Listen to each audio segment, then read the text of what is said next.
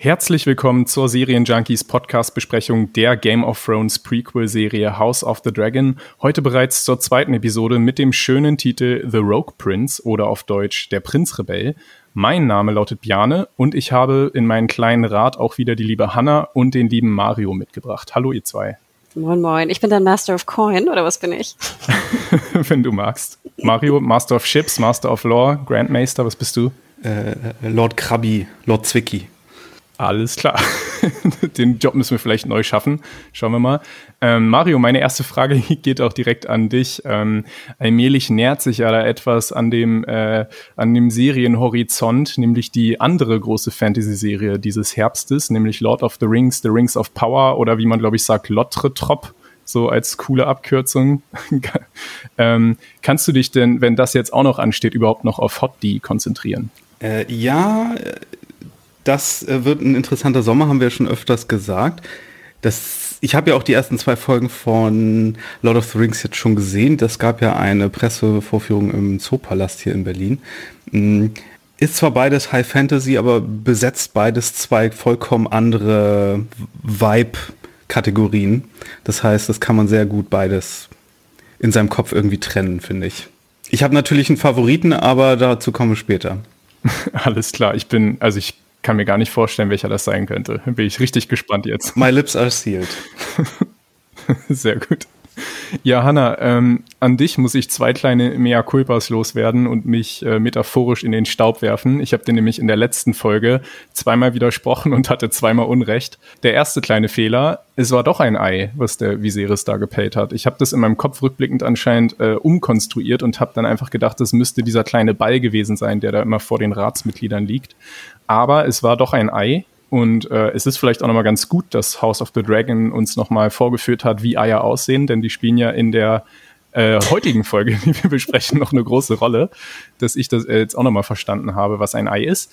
Der zweite Fehler, der war ein bisschen größer. Da ging es nämlich um diese große Song of Ice and Fire Prophezeiung von dem äh, Aegon der Eroberer, der das dann anscheinend wirklich an all die Thronfolger weiterverraten hat oder die jeweils an ihren jeweiligen Thronfolger. Das war, wie du schon richtig sagtest, tatsächlich kein, äh, kein Buchwissen oder kein Buchfakt, sondern das ist was völlig Neues. Die Idee kommt interessanterweise, so wie die Serienmacher erklärt haben, auch von George R. R. Martin oder zumindest ist es von ihm abgesegnet. Und das ist eigentlich ziemlich krass, weil das verändert ja wirklich ähm, wie du auch schon ein bisschen angedeutet hattest, ziemlich viel in diesem Fantasy-Universum, oder? Boah, also wie gesagt, ich finde ja immer diese Prophezeiung, die kam ja auch genug vor, ne? In der Serie, in mhm. den Büchern, Visionen, wie diese Prophezeiungen ausgelegt werden. Also ich finde, in dem Sinne lagst du ja nicht ganz falsch. Also es gibt ja Prophezeiungen, ne? In dem Sinne.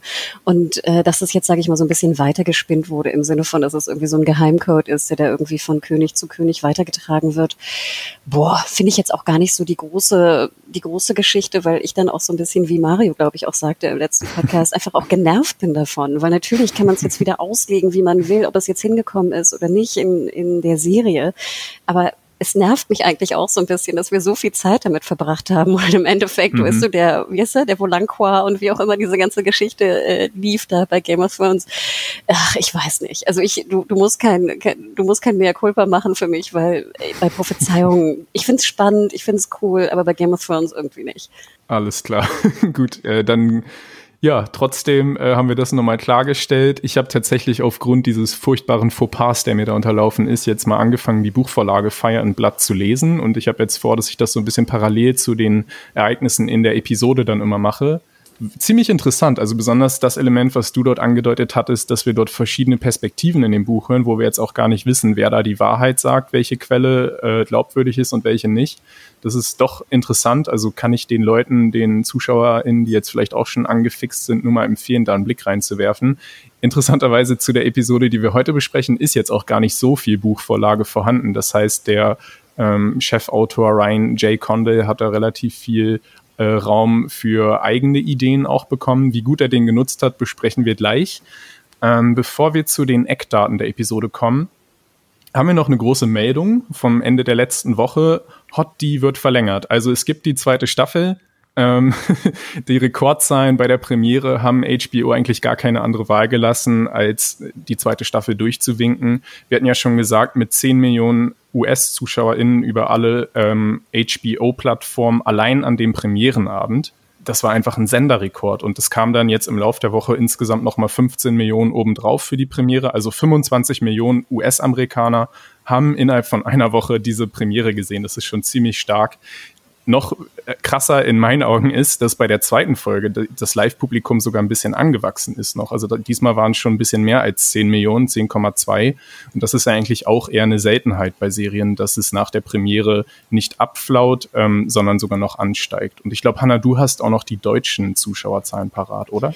Genau, die kommen äh, immer um 9 Uhr früh raus oder um 8 und um 9 Uhr habe ich es zumindest gelesen bei DWDL und habe es auch heute schon gelesen. Aber ich ähm, gehe auch noch mal zurück, was letzte Woche war und zitiere dort, durchschnittlich 480.000 Zuschauerinnen und Zuschauer zählte die erste Folge der neuen Serie ab 3 Uhr. Schon beim Gesamtpublikum erzielte Sky Atlantic damit einen Marktanteil von 18,5 Prozent. Noch ungleich besser sah es jedoch in der Zielgruppe aus, wo 280.000 Personen zwischen 14 und 49 Jahren den Marktanteil des Senders auf herausragende 37,2 Prozent trieben. Vergleichsweise unspektakulär fielen hingegen die Quoten der TV-Ausstrahlung am Abend aus, was auch daran liegen dürfte, dass sich viele Fans Fans für die zeitversetzte Nutzung entschieden. Immerhin 1,2 hm. Prozent Marktanteil, House of the Dragon um 20 Uhr drin. Insgesamt schalteten hier noch einmal rund 150.000 Zuschauerinnen und Zuschauer ein. Und heute, witzigerweise, so ein bisschen im Gegensatz vielleicht zu US, waren es also ähm, bei Sky Atlantic um ab 3 Uhr nachts kam man oft zwar auf einem höheren Marktanteil von 41,5 Prozent. Ähm, es waren aber leider nur 370.000 Zuschauer, also im Vergleich zu den 480. Und ähm, um 20.15 Uhr waren es nur in Anführungsstrichen 100 statt 150.000. Wobei wir aber auch sagen müssen, ich glaube, das sind ja weiterhin ne, Zahlen.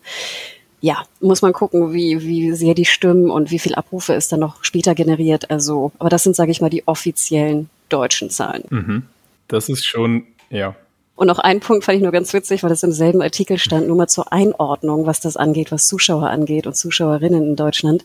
Super RTL punktete zur Primetime mit mehreren Bones-Folgen, gestartet mit rund dreieinhalb Prozent in der Zielgruppe, bla bla blub, mit 500.000 Zuschauerinnen und Zuschauern war die 21.15 Uhr Folge die meistgesehenste des Abends. Und weiterhin stabil Star Trek Discovery bei Tele 5. Ab 2015 kam eine weitere Folge der Serie auf rund 440.000 Zuschauer.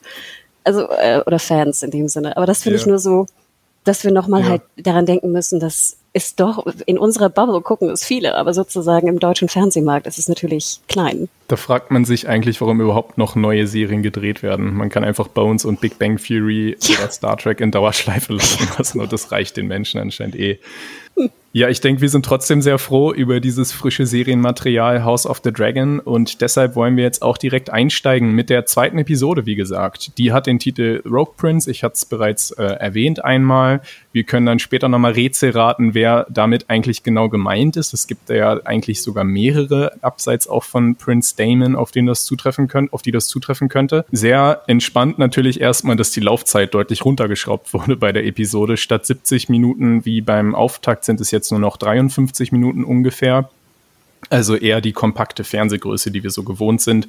Regie geführt hat diesmal ein neuer Mann im Game of Thrones Kosmos. Das ist nämlich der, ähm, ich hoffe, ich spreche es richtig aus, Greg Yaitanis. Der kennt sich aus mit Houses, denn der hat für eine äh, Dr. House-Episode irgendwann mal einen Emmy gewonnen. Ähm, was ich noch irgendwie als Fun Fact ganz interessant äh, fand, ist, dass der Mann abseits von seinen Serienwerken tatsächlich äh, ein großer Investor ist. Der hatte ein gutes Händchen und hat irgendwann mal bei Twitter und Snapchat und ich glaube auch Pinterest recht früh investiert und ist dadurch tatsächlich auch noch so mal Milliardär auf der Seite geworden. Also der hätte es eigentlich gar nicht nötig, hier seine Brötchen noch mit Serienregie zu verdienen. Aber er macht es trotzdem, also der ist reicher als ein Lannister tatsächlich. Das finde ich irgendwie ganz interessant. Ist er der Rogue Prince am Ende? Vielleicht, ja, tatsächlich. Wenn er, also mit dem Geld könnte er, glaube ich, schon eine gute Flotte auch besorgen. Schauen wir mal. Und er sieht auch aus, äh, als ob der da in die Serie reinpassen könnte mit seinem rauschigen Bart. Kurze Klammer, er hat auch drei Folgen von Bones umgesetzt. Wie, glaube ich, jeder da draußen. Und ich glaube, ich habe den Namen zuerst gelesen mal bei Banshee. Also an die schönen Grüße an alte Banshee-Fans ja, sehr sweet. Ich habe übrigens noch einen anderen kleinen Bonus-Fun-Fact, den ich gern für die Pilot-Folge nochmal nachreichen würde. Das ist uns irgendwie ein bisschen äh, entgangen, aber tatsächlich die Kameraarbeit stammte beim Pilot von einem Deutschen, also von einem Mann namens Fabian Wagner. Äh, geboren in München. Da freuen wir uns ja irgendwie dann doch immer noch so ein bisschen, wenn da irgendwie die unser Mann in Hollywood dann da auch bei der ganz großen neuen Fantasy-Serie beteiligt ist. Also ja, Vielleicht kann man da ja auch mal irgendwie in Zukunft ein Interview einfädeln. Das hatten wir ja schon bei Pachinko damals mit dem, mit dem deutschen Kameramann oder wie man eigentlich eher sagt, Bildgestalter oder Cinematograf Florian Hoffmeister. Schauen wir mal, ob da vielleicht noch irgendwas geht. Das Skript, nur noch zur Vollständigkeit, stammt diesmal wieder von dem Co-Serienschöpfer Ryan Condell. Falls ihr auch bei HBO immer die Videos zu den Episoden schaut, das ist der Mann in der coolen Lederjacke. Daher kennt ihr ihn. Genau. Die Episode beginnt tatsächlich oder knüpft an sechs Monate, ungefähr sechs Monate nach den Ereignissen der ersten Episode, was irgendwann mal so beiläufig erwähnt wird. Äh, gefühlt könnte es aber auch, ja, kürzer gewesen sein. Ich finde, es fällt nicht dolle auf, dass da jetzt wirklich sechs Monate dazwischen liegen. Was ich so ein bisschen als Fazit da schon gleich am Anfang mal sagen will, ist, dass wir kaum neue Figuren kennenlernen, was irgendwie auch vielleicht eine ganz gute Entscheidung ist, nachdem es in der ersten Folge schon recht viele waren. Dafür sehen wir aber ein paar neue Orte. Dazu kommen wir gleich, aber zunächst zur ganz, ganz großen Überraschung gleich am Anfang. Mario, du hattest recht, es gibt also doch noch ein echtes Intro. Kannst du uns das vielleicht mal kurz beschreiben und wie hat es dir denn gefallen? Ja, das, äh, ich habe ja letztes Mal gemeint, so, oh, ich hoffe, die Serie backt so ein bisschen ihre eigenen Brötchen und steht so ein bisschen auf ihren eigenen Beinen. und womit fängt die zweite Folge an? Da, da, da, da, da, da. Oh. Meine, meine Augenbälle hätten was fast Feuer gefangen, so sehr haben sie gerollt in meinen Schädelsockeln. Ähm, nee, es ist more of the same, äh, nur diesmal, ich glaube, ne, äh, auf, den, auf den Palast bezogen. Ich habe ehrlich gesagt gar nicht so genau drauf geachtet, aber irgendwie, ich glaube, sieht man die Sigils mhm. wahrscheinlich von den ganzen Lords und Ladies und äh, während das Blut durch äh, den Palast rollt, fließt. Blut rollt nicht, Blut fließt. Ja. Aber dass, dass sie das Stück einfach so eins zu eins genommen haben und nicht mal nicht mal irgendwie eine neue Instrumentierung oder so. Das finde ich schon arg schade. Ja, sie hätten ein paar Beats drunter legen können oder irgendwas. Ich weiß mm. nicht. Hanna, wie fandst du es? Also ich habe mir, glaube ich, diesen, dieses Intro sehr, sehr oft angeschaut. So oft, dass mir so ein bisschen schlecht wurde, selbst von dem digitalen Blut. Hast du es mit dem Oculus Rift geguckt oder wie? ich habe das wirklich, ich habe das so oft geschaut, weil ich beim ersten Mal gucken das gar nicht geschnallt habe. Ich dachte, was sind denn da für Sigils auf diesen, auf diesen runden Dingern, die da runtergefahren werden und wo sind wir da? Und ich, ich war wirklich sehr, sehr verwirrt beim ersten Mal gucken. Und ich habe mhm. jetzt so ein paar eigene Theorien gebaut, was es eigentlich bedeuten soll. Also, genau, für mich ist ja immer Blut irgendwie so ein bisschen eher so Krieg und Tod. Aber natürlich mhm. ist es hier ja auch die Blutlinie. Also es geht um, um ja. die Blutlinie der Targaryens, was ja auch ganz, ganz wichtig ist natürlich bei House of the Dragon. Ne? Es geht um die Nachfolge und um die, ne? also das ist ja einfach das Wichtigste der Targaryens, äh, die ja auch so ein bisschen rumspinnen mit ihrem eigenen Blut und wie toll sie sind und sowas. Und es fängt natürlich an mit Aegon. Also wenn wir uns die einzelnen kleinen runden Räder da anschauen, sehen wir nämlich auch die Krone, die ich glaube ich auch erwähnt hatte in der letzten Folge. Sieht so ein bisschen anders aus, aber man kann schon deutlich erkennen, dass sie anders aussieht aussieht als die später folgende Krone von Viserys. Wer da nochmal nachlesen kann, gibt es auch genug Lore im Netz, irgendwie wie die unterschiedlichen Kronen sind, wer dieselbe trägt, wer eine andere trägt, bla bla bla. Und dann sehen wir sozusagen genau, also seine, seine Sister Wives, ne, Visenya und Rhaenys, die Kinder. Und es kommt halt nachher auch sozusagen Jaharis mit den vielen Kindern, da sehen wir, mhm. das Blut so in so neun Teile aufgesplittet wird. Also das fand ich doch eigentlich ganz cool. Und ich liebe ja auch diese, diese Zahnrad-Optik insgesamt. Also ich mag das wahnsinnig gerne und den Ton auch dazu, wenn es so runtergeht. Im Endeffekt sehr, sehr spannend, ist mir auch erst aufgefallen, irgendwie nach dem fünften, sechsten Mal schauen, ist ja nachher Viserys und Rhaenyra sind nicht blutüberströmt. Also klar, da fließt auch Blut hin oder weg, aber sie, die, der, der runde Knopf, sage ich mal, geht nicht runter. Sodass ich vermuten könnte, und ich habe es nachher auch nochmal ein bisschen nachge, nachgegoogelt, was auch, glaube ich, so der Konsens im Netz ist, dass also diese runden Dinger, die noch nicht runtergedrückt sind nachher, die sind, die mhm. noch leben. Und dann auf einmal dachte ich so, ach, wie ja. interessant, dann werden wir wohl auch wahrscheinlich, hoffentlich in Zukunft, wenn vielleicht Personen sterben, dass sich das auch verändert, der Vorspann.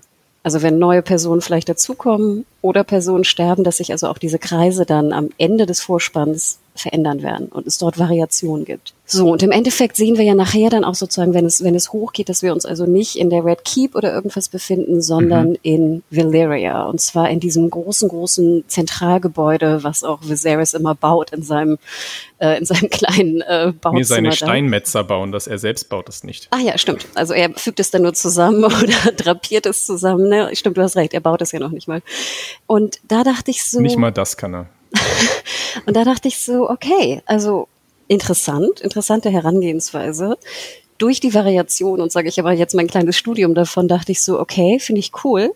Ich kam aber auch nicht umweg, so ein bisschen zu denken, wie vielleicht Mario, dass, dass sie den vielleicht irgendwann mal produziert haben, ihn eigentlich nicht nutzen wollten, weil sie ihn vielleicht auch nicht so gut fanden. Und durch sozusagen den ganzen Aufschrei der Fans, die meinten so, oh je, wo ist das Intro, wo ist das Intro, dann doch vielleicht noch reingekloppt haben. Ich finde. Das machst du nicht in der Woche. Nee, nee, dass sie das schon fertig hatten, aber nicht nutzen wollten, weißt ach du? Also so, also ja, ach so, ich dachte, das, das Modell. Nee, nee, also jetzt bei vielen Serien gibt's ja auch Intros, sie bestellen ja meist mehrere Intros und dann gibt mhm. es ja mhm. welche, die durchkommen und welche nicht. Also ich erinnere mich zum Beispiel sehr gut bei True Blood daran. Haben sie ja auch eins in Auftrag gegeben oder ein anderes und das nochmal abgeändert, weil sie bessere hatten sozusagen. Ähm, also das ist nichts Ungewöhnliches, dass sie vielleicht mehrere Konzepte auch hatten, mehrere vielleicht sogar umgesetzt wurden und dann sie sich doch dazu entschieden haben, es nicht zu nutzen. Nee, ich glaube auch nicht, dass es in einer Woche gekloppt wurde, keine Chance. Aber ich glaube, es könnte schon sein, finde ich, dass sie es dann vielleicht doch noch aus der Schublade rausgeholt haben. Denn ein ich hätte ja ein Intro gesehen, was sie wirklich innerhalb von einer Woche zusammengeschustert hätten. Das wäre interessant. so ein bisschen so wie so bei Falcon Quest oder so, wo alle so gucken und sich dann so umdrehen und dann so. ja. mein Traum wäre tatsächlich, äh, das hatte ich letzte Woche ganz vergessen zu sagen, es ist ja der Dance of the Dragons, den, den wir da jetzt bald sehen in dieser Serie. Und da könnte man das ja auch mal buchstäblich nehmen, weil ich finde, jedes Serienintro sollte mit einem Tanz beginnen. Das haben wir bei Pachinko zuletzt gesehen. Ich habe die Serie jetzt schon zweimal genannt. Vielleicht kommt es noch ein paar, paar Mal mehr. Aber warum keine tanzenden Drachen in dem Intro? Das macht doch total viel Sinn. Naja, okay. Und noch ein letzter Punkt bezüglich Musik. Ich fand nämlich, dass das Intro relativ wuchtig wirkte und bisschen so trommeliger als zumindest in der ersten Staffel. Wir wissen ja auch, dass in der Game of Thrones Serie das ja immer so leichte, leicht verändert wurde auch. Also dass da, das war ja nie dasselbe Intro wie in der ersten Staffel. Das war ja so ein bisschen, sage ich mal, abgewandelt vielleicht im Hintergrund. Und hier fand ich ganz interessant, dass der Twitter-User Frank the Tank, schönen Gruß, das mal ausgetimt hat, weil er sich so beschwerte, dass das irgendwie kürzer sei, also dass der Schnitt nicht gut gelöst sei, der Musikschnitt. Und ich dachte mhm. so, hä, was meinst du genau? Und er meinte, ja, dass es gekürzt wurde. Also dass die Intro-Musik jetzt hier bei dem Intro von House of the Dragon fünf Sekunden kürzer ist als bei Game of Thrones, was schätze ich mal wegen diesem Vorspann auch zusammenhängt, wo ich denke, hätte man nicht fünf Sekunden noch irgendwo von einem Blutrausch irgendwie dazu packen können. Aber nein, sie haben es scheinbar geschnitten. Und dass deswegen manche Cues kürzer sind als im Original. Und ich glaube, deswegen wirkt es vielleicht auch so ein bisschen gehetzter, weil einfach die Pausen ja. nicht ganz stimmen. Also die Musikpause. Hut ab vor Frank, also mhm. das, das, rauszuhören, das ist schon ziemlich beeindruckend. Dachte ich auch. Ich dachte, what the fuck? Du, wie oft hast du das Intro gehört, dass du da die, die, weiß nicht, Zehntelsekunde hörst, die irgendwo dann 50 Mal irgendwie weggeschnibbelt wurde oder sowas. Das würde aber vielleicht auch dafür sprechen, gerade wenn es so schlecht in Anführungsstrichen gemacht wurde, dass es vielleicht doch ein bisschen hektisch mhm. produziert würde. Jetzt nicht in einer Woche, aber zumindest vielleicht wirklich aus einem mhm. Schubladenjob dann irgendwie veröffentlicht wurde. Ja, so meine äh, Two Cents zu diesem ganzen Thema sind so ein bisschen, es war mir einfach zu lang, das Intro, erster Punkt. Und da hätte man dieses Problem gleich lesen können, indem man eben es wirklich kürzt, auch die Musik und dann diesen Schnitt auch eben so ganz klar auch zu hören hat und nicht irgendwie so subtil, dass er einen ein bisschen irritiert. Und ansonsten fand ich es auch ein bisschen dunkel, aber ich verstehe total, dass sie dasselbe äh, Theme benutzt haben, weil es ist eines der besten Serien-Themes, das es gibt. Also ja, man hätte sicherlich ein bisschen abwandeln können, aber ich war, tatsächlich war ich froh. Ich habe ein bisschen Gänsehaut bekommen, weil es so unverhofft auch kam. Irgendwie für mich hat es dann doch funktioniert. Ich höre es gar nicht mehr so richtig, weil es so überdudelt ist auch, weißt du. Du hast es ja nicht nur während der Serie gesehen, sondern auch in tausend Parodien und anderen, ich weiß nicht, Videos über das Ding und Podcasts und ich, das ist für mich schon komplett so, ja, überdudelt einfach. Ja, wir halten fest, äh, Hanna und ich sahen es eher ein bisschen positiver, wenn auch mit Abstrichen und Mario, äh, ja, du fandest es anscheinend nicht so gut. Hanna, du wolltest noch was dazu sagen? Also ich hätte mir irgendwie ein bisschen was anderes gewünscht, aber ich glaube, dass jetzt in den zukünftigen acht Wochen das unheimlich schön ist, dass du wieder so reingeworfen wirst mhm. in diese Welt. Und deswegen finde ich prinzipiell gerade bei Fantasy-Serien immer schön, wenn es ein relativ langes Intro gibt oder Opening Credits, weil ich dann irgendwie so richtig mich so einmummle in diese Fantasy-Welt. Und deswegen finde ich wichtig, dass generell speziell Fantasy- oder Sci-Fi-Serien ein Intro haben. Für mich zumindest. Ich brauche das irgendwie so ein bisschen. Ist für mich auch so. Also dann kann man noch mal so die letzten äh, Handschritte vom, beim Zuschauen vorbereiten, kann sich noch eine Cola holen oder so, gemütlich hinsetzen und dann geht's los. Also ein Intro, das hat ja schon eine, eine wichtige Funktion und ich bin froh, dass wir jetzt auch wirklich ein, ein ordentliches Intro noch zu sehen kriegen. Dann würde ich sagen, gehen wir mal wirklich inhaltlich in die Episode. Der allererste Shot. wir sind an einem wunderschönen malerischen Strand und sehen dort einen visuellen Gaumenschmaus, angerichtet von diesem Crab-Feeder, den wir letzte Woche schon mal namentlich erwähnt äh, gehört, oder der wurde schon einmal erwähnt. Ähm, es spielt auf den Stepstones, das ist diese Inselkette so südöstlich von, von King's Landing zwischen Westeros und Essos. Und dort hat dieser Crab-Feeder, ein Freibeuter, ein ganz schönes Massaker angerichtet der macht es wirklich, also der Name, der ist wirklich daher, dass er einfach die Krabben füttert, nämlich mit seinen Opfern. Der bindet die dann irgendwelche Pfähle fest und äh, ja, lässt dann die Krabben den Rest erledigen. Nee, er schlägt die an an irgendwelche Pfähle, ne? Genau. Ja, er genau. Er sogar ja mit Nägeln, glaube ich, tatsächlich. Ja. Hm. Ich liebe den Kontrast zwischen dieser niedlichen kleinen Krabbe, weil das sieht ja immer so süß aus, wenn die mit ihren kleinen Krabbikrallen da irgendwie sich den äh, so Stück für Stück das Ding in die in den Mund tun äh, und den Kontrast von, oh, süße Krabbe, oh no. Ja, Krabben sind tatsächlich tolle Tiere. Ähm, ganz merkwürdiger Fun Fact, aber äh, es ist anscheinend so evolutionär, dass sich früher oder später alle Lebewesen in Krabben weiterentwickeln, weil das äh, anscheinend die beste Lebensform überhaupt ist. Ich weiß nicht genau, vielleicht können uns da Biologen nochmal schreiben, falls ich da gerade Blödsinn erzählt habe. Aber Krabben sind großartig. Also mehr Krabben äh, bitte auch in der Serie wie gesagt, ich fand es vor allem visuell einen beeindruckenden Einstieg. Ähm, es hat mich ein bisschen an Hannibal auch erinnert, an die NBC-Serie damals, wo einfach so diese Ästhetik des Grausamen immer ein bisschen eingesetzt wurde. Das fand ich recht beeindruckend. Da werden die dann noch zu so einem ästhetischen Tableau aber angerichtet gewesen. Ja, genau, das war, das war bei, bei Hannibal dann vielleicht noch einen Schritt mehr. Kleiner Rat, wir sind wieder drin. Das, was wir, glaube ich, alle am meisten lieben bei Game of Thrones oder auch bei House of the Dragon. Deshalb macht die Serie das auch ganz schlau, dass sie uns direkt so abholt. Ganz normale Sitzung, was da eigentlich das Thema ist, das wollen wir gleich besprechen, aber ich will direkt mal zu dem äh, Zwischenruf von Lord Corlys Valerian, the Sea Snake, kommen, der nämlich die Sitzung unterbricht, weil dort, was wir gesehen haben, das waren seine Schiffe, die von dem Crabfeeder zerstört wurden. Und er ist ziemlich sauer und fordert vom König, von Viserys, dass er handelt, dass er dort wirklich jetzt mal äh, ein bisschen seine Streitmächte hinschickt und den Crabfeeder einfach äh, davonjagt. Einmischen will sich dann auch die ernannte Thronerbin Rhaenyra, die tatsächlich immer noch als Mundschenk weiterarbeiten muss, obwohl sie bald Königin sein soll bisschen merkwürdig. Sie hat nämlich eine eigene Idee und die liegt eigentlich auch ziemlich auf der Hand. Warum schicken wir nicht unsere Drachen, um das Problem zu lösen? Ich meine, wenn man Drachen hat, warum setzt man sie nicht ein? Also auf welchen auf wessen Seite seid ihr denn bei diesem Konflikt? Also ich fand es äh, genau das, was du sagtest, war eigentlich das erste, was mir durch den Kopf ging. Dieses, oh Gott, sie wurde jetzt als Thronerbin ernannt. Die verschiedenen Häuser haben ihr die Gefolgschaft geschworen. Mhm. Sie stand vor dem Thron. Sie ist die, die zukünftige Herrscherin dieses ganzen Realms, wie es immer so schön heißt. Und dann muss sie sie weiterhin den, den, Wein einschenken. Ich dachte so, what the fuck? Okay. Und nicht nur das, sondern sie wird ja dann auch direkt, und ich greife jetzt vor, aber ich dachte mir, mhm. was geht hier ab? Sie wird ja auch direkt eigentlich des Raumes verwiesen, wenn sie mal irgendwie eine ja. Idee rüberbringt, die auch wirklich sinnvoll ist. Also ich finde, die Frage stellt sich ja schon. Ihr habt irgendwie diverse Drachen da im Dragon Pit. Ihr könntet das Problem lösen. Und ich denke mal, das ist ja auch Corlys. Corlys regt sich ja auch auf im Sinne von, ich meine, da unten passiert was. Es geht um Handelsrouten, es geht um seine Männer, es geht um, um Schiffe, mhm. die, die zerstört werden.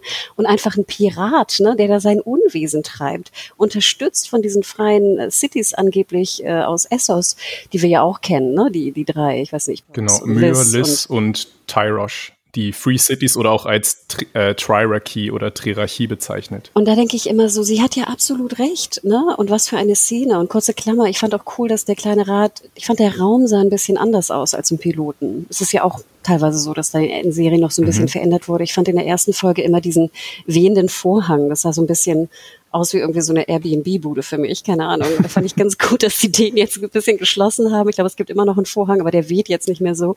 Also da war ich sehr, sehr dankbar und darauf musste ich gucken, komischerweise.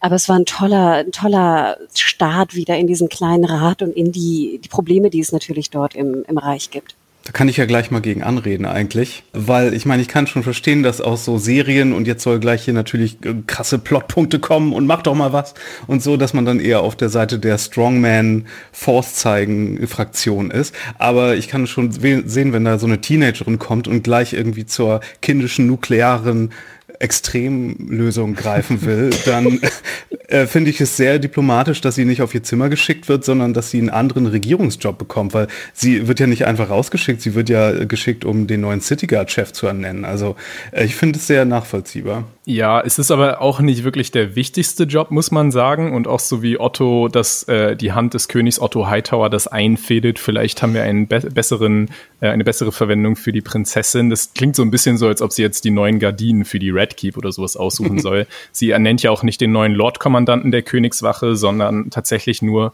den äh, Nachfolger in der siebten Stelle, denn wir wissen ja, die Königswache, oder wir wissen es vielleicht auch nicht, hat sieben Plätze frei für jedes Königreich ein.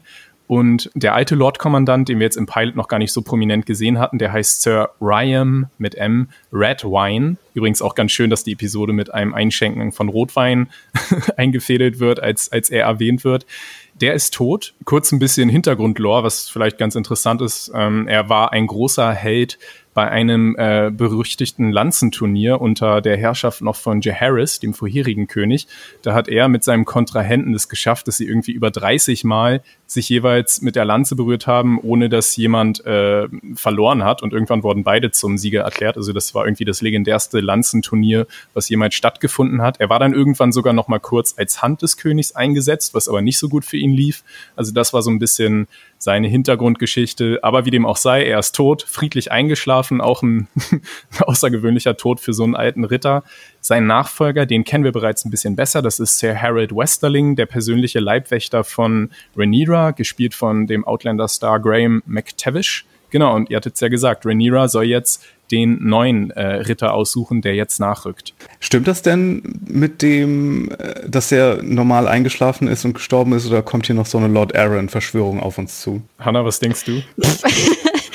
also was ich nur ganz witzig finde, ist so, dass glaube ich hier ähm, der Red Wine wird ja, glaube ich, auch in Game of Thrones öfter mal erwähnt. Ne? Also mhm. zumindest genau wie du sagst, das ist so der große Held irgendwie von der von der Wache. Und im Endeffekt ist es ja genau das, was eigentlich äh, Rhaenyra an was sie eigentlich kritisiert an der Wache. Das ist ja, das sind ja, ja sozusagen die Sommerlords in Anführungsstrichen. Ne? Das sind die Sommerritter, die irgendwie nur Turniere kämpfen. Und seine größte, sein größter Erfolg, den er gefeiert hat, ist irgendwie in einem Turnier zu kämpfen. Und das finde ich natürlich eigentlich ganz interessant, dass, wie gesagt, Red Wine, was jetzt über eine, eine, eine absolute Legende ist in der Welt, ist dann halt irgendwie auch so ein Turnierritter. Genau. Wir sehen tatsächlich bei Game of Thrones, du hast es erwähnt, sehen wir eine Szene irgendwann gleich am Anfang, als Rob und John so ein bisschen äh, Ritter spielen. Da ist John nämlich Sir Rhyme Redwine, also ist so, dass er quasi ihn jetzt äh, imitiert. Also genau, der ist wirklich ein legendenumwobener, äh, legendenumwobener Ritter. Und jetzt soll ein neuer in den Ritterstand, oder nicht in den Ritterstand, da ist er schon ein, eingesetzt, aber er soll in die Königswache einrücken. Für wen hättet ihr euch denn entschieden bei dieser illustren Auswahl? Für den Bekämpfer des potenziellen Wilderers oder seid ihr einverstanden mit Ser Christon ich sag's nicht Kohl, nicht Kraut. Wie fandet ihr denn das, dass Rhaenyra den gewählt hat? Ach komm, ich meine, als Teenagerin, und ich meine, das soll sie ja irgendwie darstellen, hätte ich natürlich auch Mr. Hottie genommen. Und wenn er auch noch ein, ein guter Kämpfer ist, natürlich würde ich den wählen und nicht jetzt den irgendwie orangenen Peacock, der da irgendwie einen, einen Wilderer gefangen hat. Den Merlister, kurze Klammer, wenn man so ein bisschen so Daddy-Issues hat, hätte man auch Merlister nehmen können. Sollen wir hier wirklich den Eindruck bekommen, dass sie ihn genommen hat, weil sie ihn so ein bisschen hot findet? Oder hat sie ihn wirklich wegen ihrer Kampf, äh, wegen seiner Kriegserfahrung genommen? Und hatte sie nicht eigentlich viel mehr Vibes mit Alice Hightower? Oder bin ich hier komplett crazy? Ich bin nicht sicher, was mir das, äh, die Serie sagen möchte. Weißt du? Ich könnte beide Sachen mhm. interpretieren, aber ich bin nicht sicher, ob es eine offensichtliche Option gibt, die ich nur nicht ganz raffe hier. Super interessant, weil darf ich da einmal kurz Feedback auch reindroppen? Und zwar habe ich von mhm. Mina LeFay auch die Frage bekommen, ob ich nicht auch extreme Gay-Vibes zwischen Alicent und Rhaenyra gespürt habe. Und ich konnte das irgendwie nicht bestätigen, weil ich glaube, ich da einfach auch zu buchwissend bin, in Anführungsstrichen. Ich muss aber sagen, dass ich jetzt hier in der Folge mal genauer darauf geachtet habe und auch sagen würde, ja, ich kann verstehen, wenn man das denken mag. Und deswegen frage ich jetzt auch mal, werfe ich die Frage zurück. Mario, dachtest du wirklich, dass sozusagen Rhaenyra sexuelles Interesse auch hat an Alicent? Ich bin nicht sicher. Ich habe das Gefühl, deswegen frage ich, weil ich habe das Gefühl, es gibt hier eine, eine eindeutige Antwort vielleicht, weil es ja auch eine Buchvorlage gibt und dass ich vielleicht durch meinen Gay-Radar so ein bisschen sensibilisiert bin. Und, weiß ich nicht. Aber ich, ich, ich könnte es wirklich nicht sagen gerade. Und du, Biane, dachtest du das? Ja. Ich bin eher durch den Trailer, glaube ich, so ein bisschen vorversaut, weil im Trailer sehen wir, dass die beiden so ein bisschen äh, als Feindinnen enden wahrscheinlich oder so ein bisschen antagonistisch werden zumindest. Und deswegen hatte ich das in der ersten Folge komplett ausgeblendet. Ich dachte, okay, das sind beste Freundinnen, die dann irgendwann nicht mehr Besties sind. Und ich habe gar nicht darüber nachgedacht, ob die ob da irgendwelche Vibes. Aber dann habe ich die Szene nochmal gesehen im Garten und sie will mit ihr auf Drachen reiten und Kuchen essen. Das ist doch, ich meine, okay. Also ich habe da jetzt tatsächlich auch nicht unbedingt diese ähm, Vibes gesehen, aber es könnte ähnlich wie du, Hannah, das beschrieben hattest, dadurch sein, dass ich auch da äh, Hintergrundwissen irgendwie mit drauf projiziere und das gar nicht in den Plan bei mir passt. Ähm, Wäre natürlich interessant, wenn die Serie das einfach, die haben ja da eh schon in der Beziehung der beiden einiges abgewandelt, wenn sie vielleicht da noch eine weitere Facette reinbringen, würde ich dann äh, einfach mal ganz neugierig schauen, was daraus werden könnte. Der andere Punkt, ob sie jetzt den Cole, äh, Kristen Cole ausgewählt hat, ob er, das, weil er sexy ist, das glaube ich eher nicht. finde ich, äh, ist vielleicht sogar ein bisschen unfair, Rhaenyra das äh, so zu unterstellen, weil es soll, glaube ich, eigentlich in der Szene eher gezeigt werden, wie ähm, rational sie auch an so Sachen ja. herangeht. Also man kann ja eben auch sagen, es ist rational, gegen den Crab-Feeder hart durchzugreifen und in dem Fall auch, dass sie wirklich den Ritter wählt, der einfach am besten kämpfen kann. Und dazu kommt dann auch noch diese Komponente, dass sie natürlich Otto entgegentreten will. Sie hat ja auch im Turnier gesehen, wie er ihren Bruder, von dem sie ja auch viel hält, äh, besiegt hat. Ihren äh, Onkel meinst du? Ihren Onkel, sorry, ja genau. Den Damon. Den Damon. Und äh, ich muss aber sagen, in der ersten Folge dachte ich, die Prinzessin sei zehn Jahre alt oder so, weil die Schauspielerin so unglaublich jung aussieht. Die ist ja, die soll ja 15 sein. Da habe ich mal, habe ich nämlich auch eine Frage zu bekommen. Ich habe mal hier so die Timeline ein bisschen aufgearbeitet. Darf ich da einmal Timeline-Buchwissen andeuten? Ja, gerne, bitte, bitte. Also, es ist ein bisschen komplizierter. Ich habe auch immer gesagt, so ja, Sie müssen es ja stauchen. Also, was wir uns merken können. Rhaenyra ist 97 nach Conquest geboren. Ne? AC steht immer für After Conquest. Also 97 geboren. 101 war das Konzil in Harrenhal. Mhm. Ne, können wir uns auch mal gut merken. Es wird ja so ein bisschen fast kolportiert, als ob Emma da schwanger ist, vielleicht mit Rhaenyra. Ich habe sie jetzt eigentlich gar nicht gesehen. Ich habe auch nicht wirklich drauf geachtet. Aber sie, sie war, war de facto, schwanger, ja. hm. sie war de facto schon vier Jahre alt, als das Konzil stattfand. Also Rhaenyra. Dann mit sieben fliegt sie das erste Mal Cyrax, der übrigens frisch ist. Also Cyrax ist sozusagen ein ganz junger, frisch geborener Drache. Der Geruch weiblich. von einem neuen Drachen. Das geschlüpft. Ja. Dann 105 stirbt Emma. Sprich, also wenn Emma stirbt, ist Rhaenyra acht Jahre alt. Mhm. Dann in 105 wird auch Kristen Cole zum Kingsguard. Sprich, eigentlich wählt sie ihn mit acht, wo ich dann auch sagen würde, also nach Buchkanon findet sie ihn dann hoffentlich nicht sexy. Und jetzt nochmal Buchwissen. Also ich glaube, das ist, ich greife jetzt nicht zu sehr vorweg, aber in 106 heiratet Viserys Alicent. Mhm. Also sprich, wir sind jetzt zeitlich, mussten wir das sozusagen kompensieren. Ja. Aber ich glaube auch, dass Rhaenyra 14, 15 ungefähr sein soll hier. Und sie haben also sozusagen die Zeiten einfach alles zusammengequetscht. Und die Alicent soll ja tatsächlich auch schon 18 sein, als dann die Ehe ähm, ja, mit dem, mit Viserys äh, bevorsteht, oder? Die ist nämlich schon ein bisschen älter. Also wie gesagt, schon auch in der letzten Folge, die sind eigentlich nicht befreundet in, im Buch. Also mhm. Also die, man kennt sich natürlich, schätze ich mal so, aber die sind äh, genau unterschiedlichen Alters. Also Alicent ist, glaube ich, zehn Jahre älter. Also es kommt ja hin, ne? Wenn sie acht ist, dann ist ja. Alicent 18. Also sprich, dieser ganze Konflikt ist reingeschrieben, denn Alicent ist eigentlich schon vergleichsweise alt, glaube ich, wenn sie ja. Viserys heiratet. Und Viserys ist auch nicht so alt, ja, wie er hier aussieht. 35 ne? genau. oder so sein. genau, und ich habe auch nochmal nachgelesen, also wenn Emma stirbt im Buch, ist sie natürlich sehr, sehr, sehr viel jünger. Also sie ist irgendwie, mhm. ich glaube, sie, die, die werden ja verheiratet mit irgendwie 14 oder sowas. Also sie werden schon früher verheiratet, aber sie werden sie werden dann schwanger ab 14 ungefähr, so grob, wenn man das mal grob mhm. sagen darf. Sprich, Emma stirbt schon irgendwie mit, wie gesagt, entweder in den Ende 10er Jahren oder ganz, ganz frühen Anfang 20. Ja, aber ich finde es auch gar nicht so schlimm, wenn das mit dem Alter in der Serie abgeändert wird. Es, es hat sicherlich gute Gründe. Und wir hatten ja auch so gesagt, dass die Buchvorlage, die sagt ja nicht, so war es hundertprozentig, sondern sie gibt mehrere Quellen und sagt, so könnte es gewesen sein. Wenn die Buchvorlage sagt, Alicent und Rhaenyra waren nie befreundet, dann muss das ja auch nicht stimmen. Und es ist jetzt ja auch so, dass George R. R. Martin bei der HBO-Serienadaption äh, maßgeblich auch beteiligt ist. Das heißt, er gibt jetzt so ein bisschen vor, was wirklich die Wahrheit ist, würde ich mal behaupten, dass die Serie jetzt einfach wirklich mal das in Stein meißelt. Ich muss auch so an so moderne Archäologen denken, die dann so zwei Frauen umschlungen in einem Grab finden und dann so schreiben, das müssen zwei sehr gute Freundinnen gewesen sein. Oh, Freunde.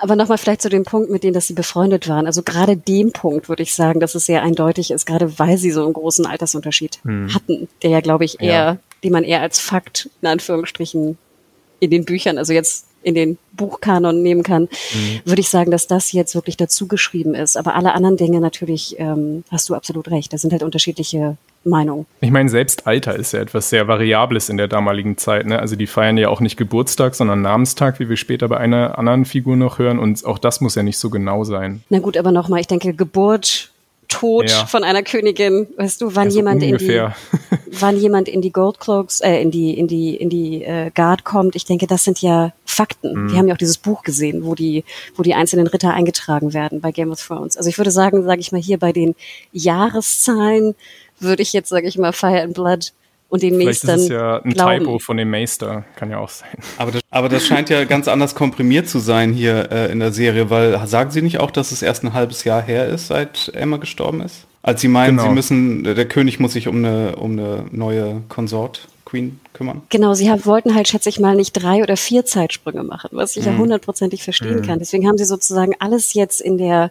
sag ich mal, Jugend von Rhaenyra zusammengestaucht, damit sie dieselbe Schauspielerin, schätze ich mal, nutzen können. Ja, das ist Was ich durchaus sinnvoll finde. Ja, auch gut, dass wir dadurch Millie Elkirk ein bisschen länger sehen, weil ich glaube, die finden wir schon alle ziemlich toll als Darstellerin.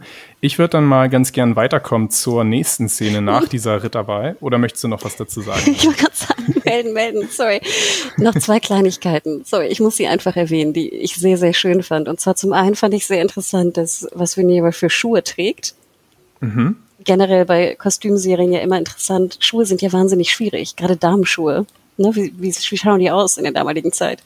Und hier siehst du aber Veneras Schuhe, weil sie halt auf so ein Podest steigen muss. Fand ich sehr, sehr interessant, auch sehr cool, was sie sich da ausgedacht haben, weil das doch so ein bisschen abgewandelt ist, auch mit einem kleinen Absatz. Mhm. Und ich fand wahnsinnig schön, wo du diese, diese Platzhalter siehst für die einzelnen Häuser. Da sehen wir zum Beispiel ja auch ja. noch das Haus äh, Tali zum Beispiel, dessen Logo oder dessen Wappen wir ja auch kennen mit dem Bogenschützen. Und mhm. ich fand sehr cool, ich weiß nicht, wie ihr das interpretiert habt, dass ja Kristen, Kristen Cole nur so einen Platzhalter hat, nur so ein Stock, mhm. mehr oder weniger, oder so eine, so, so eine Säule. Ähm, ich schätze mal, das war ein Platzhalter und nicht jetzt irgendwie sein Wappen, ja. was einfach nur ein Holzstock ist oder sowas. Aber das fand ich wahnsinnig schön und ich finde auch nochmal, in der Szene wird ja auch deutlich, dass ja Sir Otto und dass diese Guard ja oft auch aus politischen Gründen bestückt wird. Und mhm. was ja auch vielleicht verdeutlicht, dass sie gar nicht so gut ist, wenn sie nur aus politischen Rittern bestückt wird, die nicht gut kämpfen können. Genau, dann kommen wir mal zu der nächsten Szene. Ähm, es geht jetzt wieder an den Modellbau, den wir jetzt auch im Intro gesehen haben, von König Viserys auf seinen Schlafgemächern. Und er hat mal wieder die Alicent zu Gast bei ihm und erklärt ihr so, gibt ihr wieder eine kleine Geschichtsstunde das fand ich irgendwie auch ganz süß, wie er dann wirklich, als sie ihm eine Frage stellt, ob die glorreichen Zeiten des alten Valyriens jemals wieder äh, kommen und er dann noch irgendwie so nachfragt, so ja, meinst du jetzt in der Zeit oder in der Zeit? Also man merkt, er ist ja schon ein Nerd. Ne, vielleicht auch ein kleines böses Omen, dass er da eine Drachenfigur, also sozusagen das Symbol seines Hauses aus Versehen zu Bruch gehen lässt.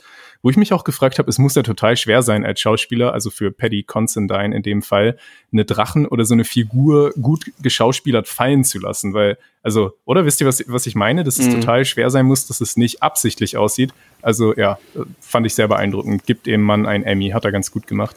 ähm, er hat so schön den Drachen fallen lassen. Ich finde, Alicent hebt die Figur wahnsinnig schön wieder auf. Auch genial. nee, wirklich, sie dreht die so. Ja. Wunderschön, wunderschöne Gestik. Ähm, wir haben auch dieses wunderschöne Zitat dann von Viserys, The glory of old Valyria will never be seen again. Und wahrscheinlich hat er damit ja auch recht. Ja, ein großes äh, Ding, was die beiden dann auch absprechen, ist, dass Alicent mal mit Rhaenyra für den König sprechen sollen, weil er sich selbst nicht traut, wegen Gefühle und so. Das ist nicht so sein Ding, deshalb schickt er Alicent hin. Äh, wie hat euch denn diese Szene gefallen und wie schätzt ihr eigentlich gerade so die Chemie zwischen den beiden ein? Was davon jetzt wirklich echt ist? Weil wir wissen ja, Alicent ist da eigentlich auf Geheiß ihres Vaters Otto, der sie nämlich als neue Königin da in Stellung bringen will. Aber glaubt ihr, dass sie ihn auch irgendwie tatsächlich mögen könnte? Also das würde mich total interessieren. Mario, vielleicht du mal. Bin ich noch nicht sicher. Die ganze Szene arbeitet natürlich auf mhm. den Twist am Ende der Episode hin. Äh, ich finde schon, die haben ganz gut Chemie miteinander. Es könnten aber auch einfach nur die beiden Darstellenden sein. Ob sie das aus opportunistischen mhm. Gründen macht oder ihn nicht wirklich auch sympathisch findet, da möchte ich jetzt meine Hand noch nicht ins Dachenfeuer legen, aber. und Hannah? Habe ich mir auch lange Gedanken gemacht, weil ich habe auch, und ich glaube, das dürfen wir auch verraten, dieses, was war das, Inside the Episode gesehen und da hat es ja die Schauspielerin von Alicent sehr, macht es ja sehr eindeutig, dass es da keine manipulativen Absichten irgendwie gibt von Alicent. Mhm. Und ich, ja, ich meine, im Endeffekt ist ja ganz klar, dass Otto und warum Otto sie dahin schickt. Und sie spielt das Spiel ja mit. Also sie zieht diese Kleider an. Ich finde auch sehr interessant, dass sie ja sehr viel, dass sie sehr andere Kleider trägt als jetzt Rhaenyra zum Beispiel, obwohl die ja ein Alter sein sollen hier in der Serie. Und was aber dagegen spricht, ist ja, dass sie immer diese, diese Nägel poolt da, ne? Dieses mhm. sehr unruhige hat, was ja, finde ich, eher dafür spricht, dass sie sich unwohl fühlt in dieser Rolle oder in diesem Moment, was sie da tun muss. Deswegen bin ich da auch nicht so ganz es kann ja sein, dass sie es unangenehm findet, dass ihr Vater sie dahin schickt, aber die Sessions mit dem König trotzdem genießt, weil die ja beide schon auch irgendwie so einen Bond haben, durch, dadurch, dass sie ähm, jemanden verloren haben. Das war ja schon in Episode 1, worüber sie so eine Verbindung hergestellt haben. Ja, und es kann ja auch sein, dass sie vielleicht eher sich auch unwohl fühlt, dass sie Rhaenyra nichts dazu sagen soll. Er sagt ja explizit zu ihr, sie soll es ihr nicht sagen. Mhm. Und es kann ja auch sein, dass sie sich deswegen auch unwohl fühlt. Und ich glaube auch, dass sie, sag ich mal, aus, aus Eigenantrieb heraus repariert sie ja auch den Drachen. Also sie scheint ja schon auch, das ist mhm. ja sehr aufmerksam von ihr. Sie denkt da ja schon mit oder nimmt Anteil an ihm. Und ich finde, Viserys wirkt ja auch wahnsinnig einsam. Weißt du, der baut da in seinem, mhm. an seinem Ding rum, aber spricht ja scheinbar auch mit niemandem. Ja, wir wissen ja, sogar Drachen können einsam werden. Und mit, mit den Meestern oder Otto würde ich ja auch nicht sprechen wollen. Also, ja. also ich bin auch so ein bisschen zwiegespalten. Finde ich aber gerade ganz gut, dass die Serie ja. das so ein bisschen offen lässt und man selber da überlegen muss, was da eigentlich genau ihr, ihre Absicht ist. Total, das finde ich nämlich auch, dass es eigentlich auch mal ganz schön ist, dass die Alicent noch so sehr im Nebel bleibt und ich finde, die junge Schauspielerin Emily Carey spielt das auch ganz cool. Ähm, man könnte ja das mit den Fingernägeln auch so interpretieren, ich weiß nicht, äh, ob ihr das jetzt irgendwie auch schon so gemeint hattet, dass sie einfach Angst hat, ihren Vater zu enttäuschen mit seiner Mission. Also, dass sie, es gibt einfach so viele Möglichkeiten, warum sie doch nervös ist und ich bin sehr gespannt äh, darauf zu sehen, wenn es denn dann bald kommt, was eigentlich Alicents eigene Agenda ist und Genau, ansonsten war mein Gedanke bei der Szene noch, wie klug ist es eigentlich, seine Hauptstadt in die Mitte von 14 Vulkanen zu bauen. Also da kann man vielleicht die alten Menschen in Valyria nochmal ein bisschen, kann man nochmal kritisches Feedback geben. Aber ansonsten freue ich mich immer über die Szenen, die direkt bei dem Modell spielen, weil es einfach auch so schön anzuschauen ist. Das war doch der sogenannte Doom dann, ne? Genau, der Doom of Valyria, genau. Genau, also ich fand hier ganz interessant, äh, dass wir mehr auch so von dem Lore von Valeria gehört haben. Denn mhm. insgesamt muss man sagen, aus den Büchern, das ist ganz, keiner weiß genau, was mit Valeria passiert ist. Also, wie Maria schon sagte, Doom of Valeria, das Ding ist irgendwie explodiert vielleicht, untergegangen, weg beziehungsweise die Ruinen sind ja noch da, aber sollen wohl super gefährlich sein und keiner traut sich da ungefähr hin. Was mhm. da aber genau passiert ist, ob jetzt irgendwie diese Blood Mages, die erwähnt werden, irgendwelche Blutmagier da irgendwas gekocht haben unten oder ob mhm. der Vulkan explodiert ist oder was auch immer da passiert ist, weiß man nicht so genau. Und das fand ich doch ganz interessant, dass wir hier fast so ein bisschen mehr Lore über Valeria hören, was vielleicht noch George R. Martin irgendwo mal aufgeschrieben hat oder sowas und der Serie gegeben hat, als wir sonst vielleicht wissen. Das fand ich wirklich spannend. Und auch vielleicht noch so ein kleiner Punkt, du sagtest, dass, dass äh, er da an diesem Modell baut. Wir dürfen ja auch nicht vergessen, dass Valyria ja eigentlich, das waren ja eigentlich die Bösen. Also die haben ja Sklaven da auch äh, zu Tausenden, zu Hunderttausenden benutzt und waren ja mhm. gefährlich, böse und alles Mögliche. Und er baut da so diese Stadt nach oder diese, ne, diesen Ort nach und feiert das so wahnsinnig. Also das ist schon auch ein bisschen, bisschen wild und sollte man vielleicht doch in Erinnerung mhm. haben. Und noch ein letzter Punkt, sorry, du sagtest immer im Schlafgemach. Ich habe mich ja gefragt, ist das wirklich das Schlafgemach? Denn ich habe gefühlt, dieses Modell reist irgendwie mit Viserys herum. Wir sehen es ja auch beim Essen. Ich denke immer, ja. gibt es nicht genug Räume oder gibt es nicht irgendeinen Keller, wo er sein Modell aufbauen kann? Gefühlt, ein Hobbykeller, ja. Männerhöhle. Genau, gefühlt ist das Ding irgendwie immer an seiner Seite. Es fehlt noch, dass es irgendwie so im kleinen Rad noch daneben steht oder so. ja, ich glaube, er hat aber auch oft seinen Schlafanzug an, wenn er damit spielt. Deshalb hat das irgendwie so ein bisschen gedacht, dass er dann dort auch schläft. Ähm, ich finde es auf jeden Fall immer total lieb, äh, das zu sehen. Und ja, die nächste Szene ist auch eine sehr wichtige Szene, was den Charakter Allison, der so langsam ein bisschen, ähm, ja, ein bisschen mehr prominent auftritt, sehr wichtig ist. Sie spielt nämlich in einer Septe und dort geht sie mit Alicent hin, um äh, mit Rhaenyra hin, um äh, einfach mal so ein bisschen über Gefühle und so zu reden, wie Viserys sich das von ihr erhofft hatte. Die beiden äh, beten tatsächlich auch zusammen, wozu Rhaenyra ein bisschen angestupst werden muss. Dazu kann man vielleicht auch sagen, dass das Haus Hightower, dem Alicent ja angehört, sehr gläubig auch ist und Old Town, also ihre Heimatstadt, war auch lange der Sitz des äh, High Septon ja, und die beiden bonden mal wieder so ein bisschen über ihre toten Mütter. Wie hat euch denn das gefallen? Also ich muss sofort natürlich sagen, dass das Feuer einfach wahnsinnig schön aussah. Diese, diese künstliche oder eben nicht künstliche, sondern natürliche Beleuchtung, das hat schon visuell wieder einiges hergemacht. Wahnsinn allein das, das Geräusch, also ich weiß nicht, ob ihr darauf geachtet habt, ich finde ja immer, dass die, dass der Ton wahnsinnig gut ist bei, bei Game of Thrones. Und hier sehen, hören wir so ein, so ein Atmoton-Gemisch aus den Kerzen, die wahnsinnig laut knistern, der Wind, der da irgendwie durchheult. Wir hören die Stimmen, die Hallen, weil sie ja in der, in der Set mhm. sind. Ne? Da ist ja auch die, die Stimme logischerweise ist ganz anders. Wir haben noch so einen Chor in, im Hintergrund, der scheinbar irgendwo rumsingt oder übt. Und wir hören noch so ein paar Vögel oder Tauben, die da, ich weiß nicht, im, Dachstuhl, der, der Set, äh, Sept ist. Dann sehen wir noch die Kerzen. Wir haben ja dieses Massenlicht von den Kerzen plus noch das Wachs, was da sozusagen rüberläuft. Also ich war hin und weg. Mit Abstand eine meiner liebsten, sag ich mal, Set-Szenen. Sorry. Mario, wie fandst du es? Ja, ist wahrscheinlich auch etwas nötig, der Prinzessin mal so ein paar gefühlvollere Szenen zu geben, wenn sie sonst nur Mini-Badass sein muss in dieser Folge. Mhm. War ganz schön. Und ich finde auch schön, dass sie zur Mutter beten. Ne, wir wissen mhm. ja, dass es sieben Menschen oder Personen gibt, zu denen man beten kann.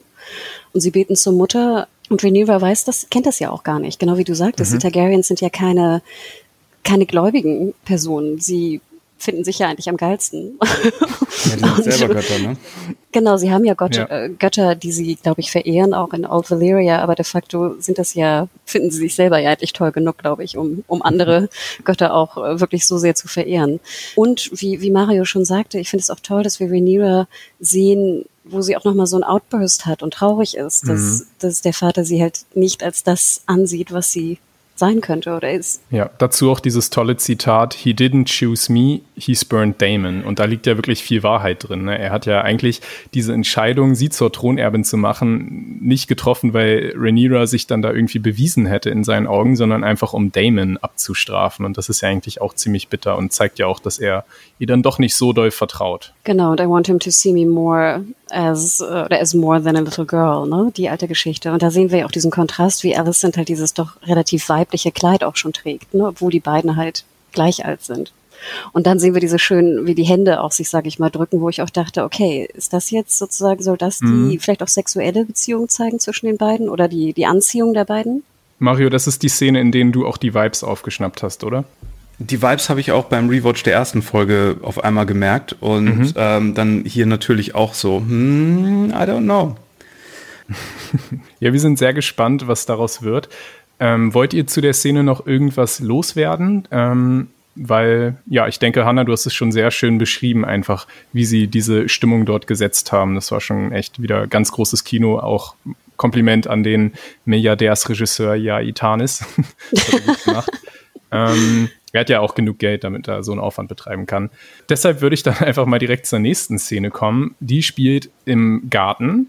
Ich denke, es ist wieder der Garten der Red Keep, oder Hannah? Ähm, was denkst du? Ähm, es ist ja ein anderer, es sind andere Gärten oder ein anderer Garten, als wir es aus Game of Thrones kennen, weil sie, glaube ich, nicht in Dubrovnik da unten gedreht haben. Mhm.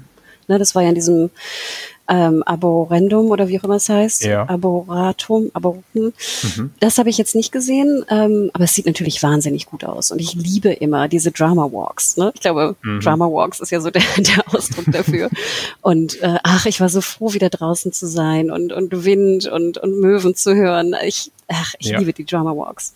Ähm, wir sehen in der Szene nämlich, wie König Viserys eine Art klärendes Gespräch mit Corlys Velaryon führt, nach dem kleinen Streit im kleinen Rat, den es dort gab. Auch seine Lieblingscousine Rhaenys ist wieder dabei, die ja auch, kommen wir später vielleicht nochmal dazu, eine sehr coole Episode hier hat, weil wir sie jetzt nochmal ein bisschen besser kennenlernen. Mario, welchen Vorschlag unterbreiten denn die beiden Velaryons dem König dort? Ja, jetzt sind wir natürlich hier beim Palastintrigenkern angekommen. Let's join our houses.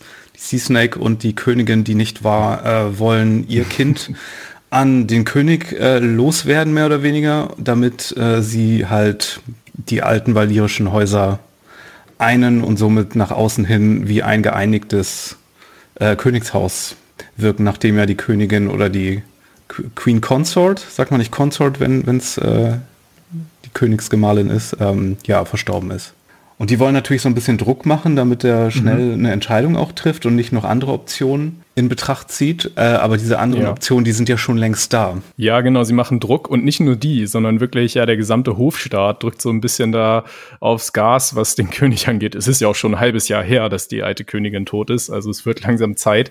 Ganz schön bitter auch. Da sehen wir wieder, äh, schwer wiegt die Krone auf dem Haupt, dass es trägt oder so. Ist das, sagt man das? Ich denke schon. Mhm. Ähm, genau, und aber der Corliss hat ja auch noch eine ganz andere Begründung, die wirklich da auch die zeitliche, den zeitlichen Druck reinbringt bringt, nämlich die Krone wird gerade ganz schön bedroht, nämlich an drei Fronten. Wir haben einmal die Situation, dass der Crabfeeder da die königlichen Gewässer in Gefahr bringt und die Krone nichts dagegen tut. Dann haben wir die Situation, dass eine weibliche Thronfolgerin zum ersten Mal angedacht ist und man weiß noch nicht so genau, wie das dann wirklich angenommen wird in, im Königreich. Und auch noch zusätzlich, da kommen wir später zu, Damon, der ja verbannt wurde in der letzten Folge, der ist nicht etwa zu seiner Ehefrau äh, gereist, wie es ihm aufgetragen wurde, sondern der hat sich schön in Dragonstone, also dem Sitz der Targaryens, äh, äh verschanzt.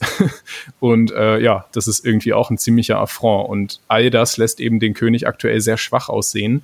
Und der Corliss hatte auch dieses wunderschöne, ich zitiere jetzt gerade mal mehrere Sachen aus der Episode, weil ich fand, da hat der Chefautor Conde schon ein paar echt schöne Dinger dabei gehabt. Der Corliss sagt nämlich zum König, to elude a storm, you can either sail into it or around it, but you must never await its coming. Und da hat er natürlich seine alte, sein altes Seefahrerwissen perfekt mit eingebaut in seine Argumentation fand ich ziemlich schlüssig und auch, dass er seine Tochter Lena, heißt sie ja, anbietet, macht auf den ersten Blick, und ich sage ganz bewusst auf den ersten Blick, äh, erstmal Sinn, oder? Hanna, was denkst du? Ja, ich glaube, wir dürfen auch nicht vergessen die Nachfolge, ne? Also wie ihr sagt, mhm. ich meine, im Endeffekt gibt es halt nur ne, ein R, in dem Sinne Rhaenyra, aber du willst ja eigentlich immer einen R in der Spare haben, ne? Also das wissen wir ja auch ja. aus unserer Zeitlinie. Ne? Du willst eigentlich mindestens zwei Söhne haben, wenn nicht mehr, dass wenn dem ersten irgendwas passiert, dass die Nachfolge halt gesichert ist, ne? durch ein Spare und am besten noch ein Spare. Und ich glaube, hier haben alle Angst, dass da natürlich Damon eigentlich den besten Claim zum Thron hat. Mhm. Und sie wollen vielleicht nicht, dass Damon es wird oder dass die Thronfolge offen ist. Also in dem Sinne pushen sie natürlich Viserys dazu, neu zu heiraten, um eventuell einfach ne, auch dieses, das irgendwie zu fördern. Und wenn dann vielleicht die, die jeweilige Tochter irgendwie halt die Königin wird, ist natürlich auch wahnsinnig viel Einfluss und Macht. Also Lord Corliss, der hätte ja Damon gar nicht so schlecht gefunden, aber der will halt diese andere Option nicht. Deswegen bietet er ihm ja jetzt fast großzügig noch eine, eine zweite Option, mit der er leben könnte, an. Ja, und, und denke mal dran, vielleicht wenn seine Tochter jetzt die Ehefrau wäre vom König, könnte sie ihn ja vielleicht auch überzeugen, jetzt doch zum Beispiel einzugreifen in den Stepstones mhm. oder so. Also das ist ja immer Einfluss. Ne? Wenn du die Frau des Königs bist, hast du mehr Einfluss und mehr Macht. Ja klar, der will Tywin-mäßig hier Einfluss gewinnen über das Kind, wie Tywin das ja auch über äh, Tommen gemacht hat und so. Vor allem würde diese Ehe auch noch eine alte Wunde wieder heilen lassen, die damals nämlich bei dem großen Rat in Harrenhal aufgetreten ist, als die Prinzessin Rhaenys, also die Ehefrau von Corlys, ähm, um ihren Thron gebracht wurde. Also das kann man ja auch so sehen, dass der, dass das Haus Velaryon das Viserys, dem König, immer noch ein bisschen übel nimmt. Und da wäre es einfach eine schöne Friedensgeste, wenn man die beiden Häuser so wieder aneinander bindet. Aber warum wir das vielleicht doch auch nicht so wirklich unterstützen, aus unserer heutigen Perspektive, da kommen wir dann gleich noch dazu. Ich würde jetzt erstmal die darauf folgende Szene ansprechen, wenn ihr zu dieser Gartenszene nicht noch irgendwas loswerden wollt. Es ist nämlich ein Abendessen zwischen Viserys und Rhaenyra, die anscheinend viel zu wenig äh, Quality Time miteinander verbracht haben seit dem Tod ähm, von Emma.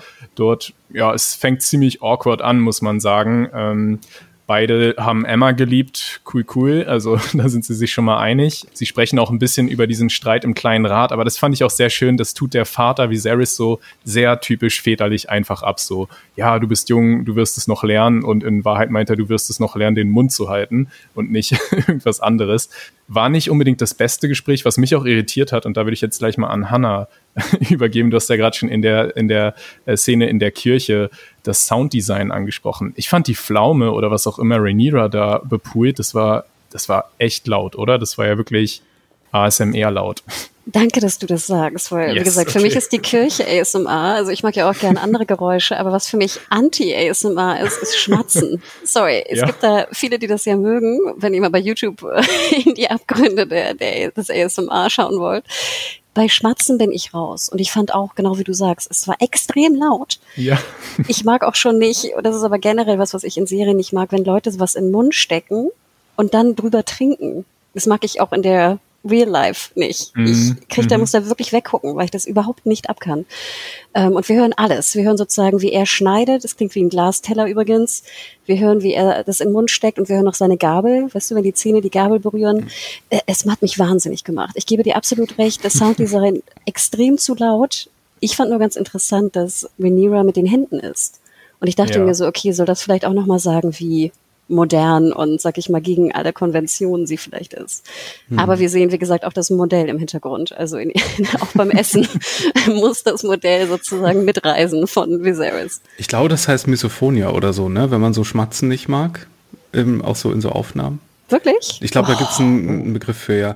Ähm, nee, aber ich glaube, dieses hochgedrehte Sounddesign, ich würde vermuten, die wollen so ein bisschen erinnern an Lord of the Rings wenn da Denethor, mhm. der König, der eigentlich nicht König sein sollte, da sein dekadentes Mahl hat, während andere im Krieg sterben. Wisst ihr, was ich meine? Da gibt es auch diese eklige Aufnahme, Nahaufnahme von seinem Mund, während er da diese Tomate, diese, diese kleine Tomate isst. Mhm. Nee, die Serie will ja aber die ganze Zeit schon darauf hin, dass, dass er nicht König sein sollte. Weil ich meine, das ist auch immer mein Kritikpunkt mhm. an, an Game of Thrones, dass mich wirklich den falschen Weg rubbelt, um jetzt mal das aus dem Englischen zu übertragen. aber dass, dass, dass Game of Thrones generell so eine Abscheu gegenüber gemäßigten und schwachen Personen hat, die nicht kompetent oder äh, irgendwie sehr bestimmt oder stark sind. Und das ist hier so, eine, so Leute, die mhm. nicht kompetent oder stark sind, die sind entweder Comic Relief oder müssen sterben. Und äh, dass hier so ein Gemäßigter auf dem Thron sitzt, das hatten wir ja schon in der letzten Folge symbolisch. Ne? Und hier wird er jetzt von, von, von äh, schlimmen Fingern und mit, mit Maden und jetzt bekommt er hier noch das dekadente Königs mal hier hochgedreht. Irgendwie so, die Serie besteht darauf, dass er kein guter König ist, obwohl ich noch überhaupt kein Anzeichen dafür gesehen habe, außer dass er nicht mega hart durchgreift. Und das finde ich so ein bisschen, das erinnert mich so an meine alten Gripes mit Game of Thrones so ein bisschen. Oh, interessant. Mhm. Ja, ich finde aber trotzdem auch ganz gut, dass Viserys ja, wie wir glaube ich auch schon gesagt haben, ja nicht unsympathisch wirkt. Also ich finde, er wirkt ja eigentlich recht sweet und ich habe eigentlich auch recht viel Gefühl für ihn. Vielleicht auch, weil er einfach so großartig gespielt wird. Aber das finde ich, sage ich mal, noch ein bisschen positiv. Man hätte ihn jetzt ja auch als kompletten Idioten zeigen können oder als kompletten, dass er jetzt nur noch rumfeiert und rummampft mit Stimmt. seinen Riesenmals und, mhm. äh, und so. Aber er wird ja sehr, er wird ja in allem sehr gemäßigt dargestellt. Und das finde ich eigentlich ganz schön. Und dass die Welt vielleicht, in der wir uns befinden, nicht taugt für einen gemäßigten König, Mhm. Ist vielleicht auch so. Was Westeros einfach, dass es nicht so eine Welt leider ist, in der auch gemäßigte Herrscher, obwohl aus der Geschichte heraus hier Jaehaerys war ja irgendwie 100 Jahre lang oder fast 100 Jahre lang ein sehr gemäßigter, guter König. Wir hatten ja Ruhezeiten. Ja, ich muss ehrlich sagen, dass ich mich da Mario auch gern anschließen will. Also ja, man könnte den König Viserys sicherlich noch ein bisschen äh, plumper darstellen, aber ich finde wirklich, dass er auch relativ naiv schon rüberkommt. Und das glaube ich, also ich bin jetzt noch nicht der Superbuchexperte, weil ich erst seit ein paar Tagen lese, aber ich finde, in den Büchern klingt der auch nicht ganz so naiv. Der war nämlich eigentlich auch ein recht weiser Herrscher, eben ein ruhiger, friedlicher Herrscher, aber nicht so naiv. Und ich will das mal äh, festmachen an einem Punkt, warum ich ihn hier so als, als ein bisschen dümmlich dargestellt sehe. Das ist gleich die nächste Szene. Mario hat schon ein bisschen erwähnt, die Maden fressen an seiner Wunde, gleich noch mehr, in dem Fall visuelles ASMR äh, oder Anti-ASMR hast du es ja genannt.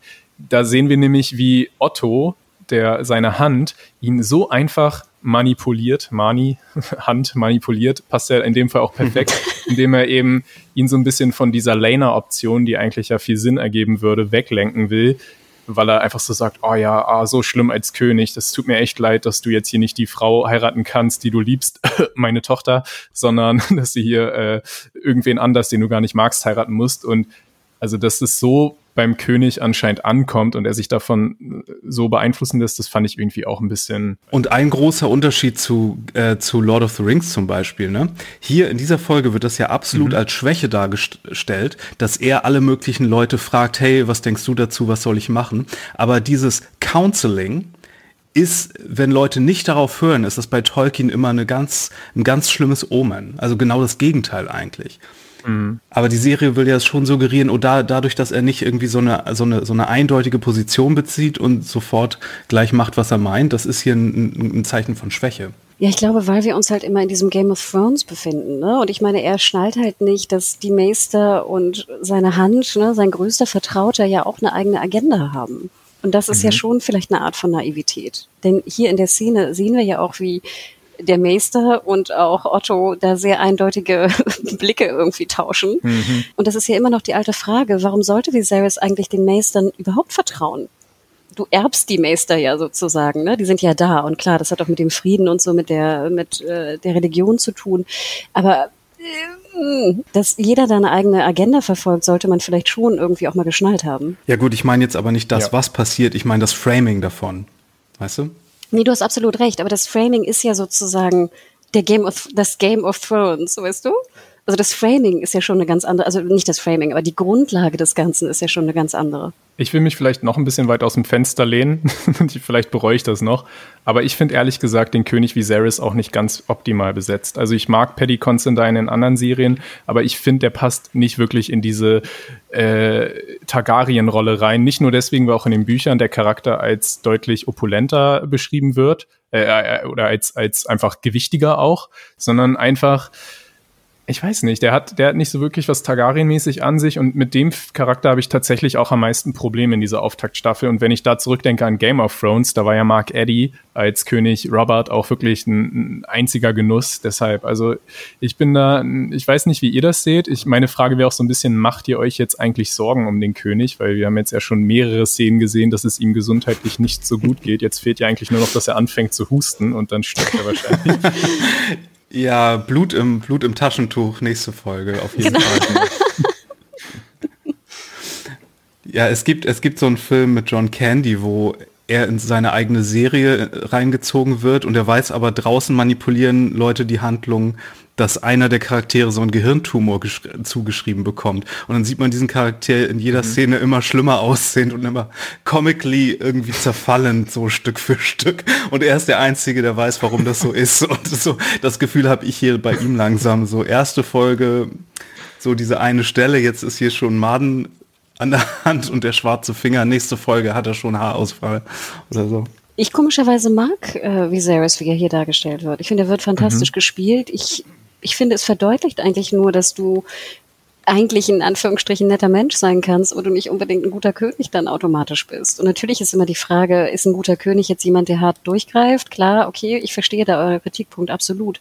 Aber ich finde, es ist ja auch verständlich, dass man vielleicht ja auch jemanden hat als König, der jetzt Drachen gar nicht so geil findet. Wir hören mhm. ja, dass er einmal nur mit Balerion geflogen ist und da auch eigentlich eher so ein bisschen Angst hatte und ich glaube auch ganz mhm. happy war, nie wieder mit ihm fliegen zu müssen und dann war er ja auch tot, der Drache.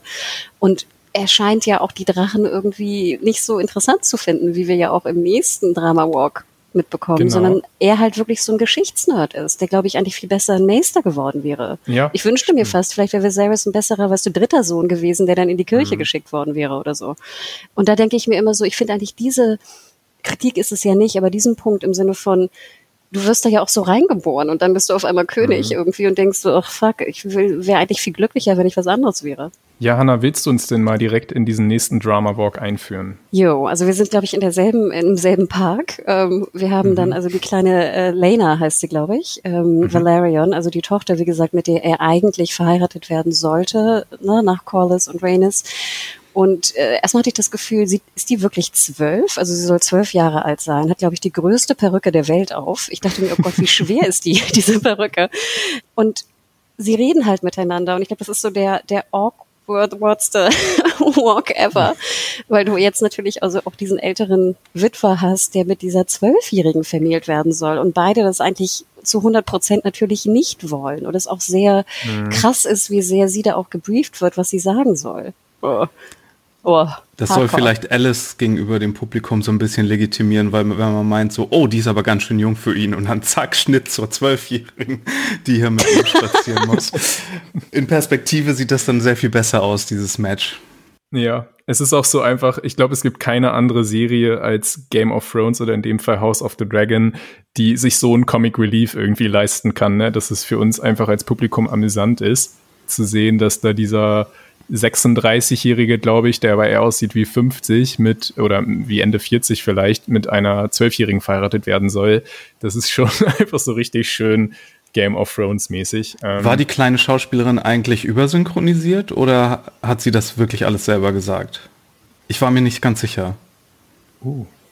Hanna, was denkst du? Boah, ich dachte, sie sagt es wirklich. Ähm, aber nochmal kurze Frage, Björn. Ich fand nicht, dass es irgendwie ein Comic Relief war. Ich fand, es war wirklich sehr erschreckend der Schock davon, da muss man schon so ein bisschen lachen, glaube ich. Wenn er dann auf einmal mit ihr da durch die Gärten zieht, das ist schon so ein bisschen.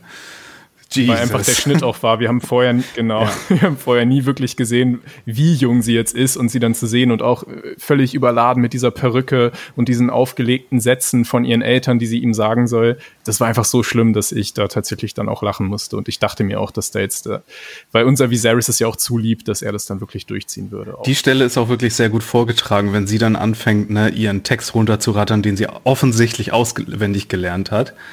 Mhm. Ja, und dann natürlich auch, ne, was sagt deine Mutter dazu? So, ja, ich, ich muss nicht mit dir schlafen, bevor ich 14 bin. Ja. Ja, das, also ja, natürlich ist es schon eigentlich echt furchtbar und nicht zum Lachen, aber genau wie Mario meinte, einfach der Schock davon, da, das ist dann vielleicht auch eine, eine logische Reaktion. Ähm, eine Sache, die ich noch kurz mal erwähnen will, und da wollen wir vielleicht noch gar nicht zu viel drüber reden, aber ich finde es sehr spannend, dass die Lena sich so für den Drachen Vega interessiert. Das ist ja der äh, Hanna von welcher von welcher Schwester Aegons war das nochmal der Drache? Visenya oder? Genau ja. von Visenya. Ich kann mir das immer gut merken wegen V und V. Mm, ja das ist gut. Vega ist nämlich der größte lebende Drache noch aber niemand weiß so richtig wo der sich so herumtreibt. Es gibt da immer mal wieder Gerüchte wo er sein könnte. Und die Lena die äh, wird ihn anscheinend ganz gern finden. Das behalten wir einfach mal im Hinterkopf. Ähm, ja. Und noch eine Info dazu. Ich finde es ja auch ein bisschen wild. Ich meine, Vega passt scheinbar nicht mehr ins Dragon Pit, ne, weil er jetzt mhm. irgendwie 100 Jahre plus äh, ist. Aber finde ich auch ganz schön krass, dass der jetzt einfach irgendwo rumfliegt und da sein Unwesen treibt. Wissen wir nicht aus der Originalserie, dass die immer nach Alt-Valyrien zurückkehren? Hm, nee, nee, weil ähm, wir hören ja auch hier, dass er irgendwie äh, gesichtet wurde irgendwo. Mhm. Aber schon in Essos, glaube ich, ja aber trotzdem, er wurde gesichtet und, und macht da halt so sein Ding, wo ich auch immer denke, so, boah, wild, ich möchte nicht da am Strand irgendwie rumlaufen und dann kommt irgendwie Vega da angeflogen und speit irgendwie oder nimmt nicht mit mhm. oder irgendwas. Also fand ich schon wild. Fand ich aber auch sehr schön, dass das hier Erwähnung findet. Also, und du sägst ja auch einfach, ich meine, das Fazit ist ja auch, ich meine, sie interessiert sich tausendmal mehr für Drachen, er interessiert sich nicht dafür mhm. und das macht ja auch nochmal deutlich, was für ein Bond, ob jetzt manipuliert oder auch nicht, er zumindest auch mit äh, Alicent hat. Und dass er die Gespräche ja. ja auch viel interessanter findet, weil er da seinen ganzen Geschichtskram runterplanen kann. Und sie zuhört oder zumindest mhm. so tut, als ob sie es interessant findet. Ich finde es ganz cool, wenn wir vielleicht an der Stelle noch mal eine Klammer aufmachen, die ich letzte Woche leider vergessen habe. Denn zum Thema Drachen, die Serie ich glaube, Drachen sind ja wichtig, das wissen wir. Der Name steckt schon im Titel auch mit drin. Wir kriegen nämlich einige Sachen über Drachen noch dazu, die es in der Mutterserie gar nicht gab, weil einfach Drachen ausgestorben waren und Danny eigentlich die ersten Drachen seit langer Zeit wieder hatte. Wir haben noch gar nicht gesprochen über den Drachensattel. Da würde mich interessieren, wie ihr das findet, weil Danny ist ja immer ohne Sattel geritten. Und wir sehen ja auch, dann später kommen die mal ein bisschen prominenter, diese äh, Drachen-Keepers, die gleich auch in der allerersten Szene im Pilot dabei waren. Also wie gefällt euch denn so ein bisschen die Ausweitung der Drachen? Beschreibung oder Porträtierung. Da würde ich am liebsten gleich mal Mario fragen. Ich liebe den Drachensattel. Ich liebe es, dass Drachen hier so Teil der Kultur ist, dass es hier einen ganzen Drachen Blacksmith wahrscheinlich gibt, der Drachen Gear macht für dich. Ich liebe es, dass die Drachen hier so ein bisschen anders und schlanker aussehen und ganz anders klingen auch. Und ah, der Sattel mhm. ist einer meiner liebsten Sachen in der ganzen Folge hier auch gewesen. Ich finde, das sieht so gut aus. Ich finde es auch cool, weil ich meine, im Endeffekt war es ja auch ein bisschen unlogisch, dass Danny immer mhm. ohne, Rattel, äh, ohne Sattel geritten ist. Ähm, ja. Ich frage mich so ein bisschen, wie man von da oben dann absteigt. Also, mhm. na, ne, wir haben es ja so in der ersten Szene gesehen, dass es so, ich schätze mal, so leicht über den Flügel und dann ein Sprung ist oder sowas. Aber da kommen wir ja vielleicht auch in der nächsten Szene mal zu, wie, wie sie da äh, wirklich runterkommt von, von Cyrex. Aber ich finde es auch toll, genau wie Mario sagt. Du mhm. hast einfach, es fühlt sich echt an, als ob da wirklich halt Drachen sind. Und, und weiterhin sind die Leute ja wahnsinnig beeindruckt, wenn sie einen Drachen sehen. Wobei ich denke, natürlich nicht so beeindruckt wie jetzt bei Game of Thrones, wo sie einfach seit Jahrhunderten keinen gesehen haben oder seit einem ja. Jahrhundert keinen gesehen haben. Aber hier ist es ja immer noch was unfassbar Großes, wenn da ein Drache vorbeifliegt oder rüberfliegt oder sowas. Und das finde ich auch toll. Und wie Mario schon sagte, dass die anders klingen sogar, finde ich auch mhm. super geil. Weil die auch einen anderen langen Hals haben, ja. Mhm. Ich freue mich auch schon sehr, wenn wir dann mal im Dragon Pit sind und vielleicht mal so eine Drachenzähm leicht gemacht Szene sehen. Also wie dann vielleicht auch so jemand wie Rhaenyra auch mal mit ihrem Drachen irgendwelche Tricks oder sowas übt. Oder ich weiß nicht, dafür ist ja dieses Dragon Pit auch da, dass man da ein bisschen auch üben kann. Also ja, das finde ich eben auch total cool, dass die Serie sich da einiges überlegt hat und ich bin sehr gespannt, was wir da sonst noch zu sehen kriegen. Aber dann schließen wir die Klammer mal wieder. Wir werden sie sicherlich in Zukunft immer mal wieder öffnen. Ähm, ich will jetzt lieber zu einer ganz bedeutenden Szene, für mich zumindest charaktertechnisch auch weiterkommen. Da geht es, das, das spielt so ein bisschen über zu dem Spaziergang von Viserys und Lena, denn wir sehen, wie Rhaenyra das Ganze aus der Entfernung von einem Balkon beobachtet und dann auch Rhaenys, die Mutter von Lena, beobachtet das auch und die beiden kommen dann ein bisschen in so ein Gespräch, wo die Rhaenys ähm, Sie provoziert Rhaenyra so ein bisschen, hat man erst den Eindruck, und deshalb reagiert Rhaenyra auch recht schroff. Aber eigentlich merkt man ja dann schnell, dass Rhaenys sie nur warnen will, weil sie eben ahnt, dass Rhaenyra da in eine ähnliche äh, Situation kommen könnte wie sie einst, dass Rhaenys eben nicht glaubt, dass Rhaenyra wirklich mal auf den Thron steigen wird, weil das ist einfach nicht the order of things, so nennt sie das. Und äh, ja, fand ich eine super spannende Szene. Schade, dass Rhaenyra da nicht äh, lernen will, sondern da irgendwie so kindisch trotzig reagiert und wie sie das auch sagt, I will change the order of things, da klingt sie schon sehr wie Danny, oder? Ja, ich, ich mag es auch, dass diese Szene noch eine andere Ebene hat als im Trailer. Im Trailer mhm. sah das ja so aus, als würde Rhaenys hier einfach nur so äh, den Stand der Dinge so ein bisschen auch lamentieren, ja, weil sie ja auch selber nicht Königin geworden ist. So, oh ja, hier die patriarchalen Strukturen und deswegen kann eine Frau nie Königin werden. Aber gleichzeitig ist in dieser Szene ja drin, dass sie es ihr auch so ein bisschen unter die Nase reiben will, weil sie dadurch natürlich ihr eigenes Kind legitimiert. Mhm. Ich habe mich so ein bisschen ähnlich gefragt. Ich wusste nicht so genau, wie ich das lesen soll. Also ist Rhaenys eigentlich, unterstützt sie Rhaenyra im Sinne von, oh Gott, endlich soll man eine Frau schaffen, irgendwie das zu versuchen, was, was mir leider versagt wurde, ne? Endlich mal irgendwie die Dinge ändern. Oder ob sie so ein bisschen so dieser alten Trope folgen im Sinne von, äh, ich hätte keinen Erfolg damit, deswegen äh, boah, sollst du es vielleicht auch nicht haben. Ne? So, ich hatte es so schwer, mhm. kannst du es doch auch so schwer haben. Ne? Man muss, man muss es jetzt nicht unterstützen in Anführungsstrichen.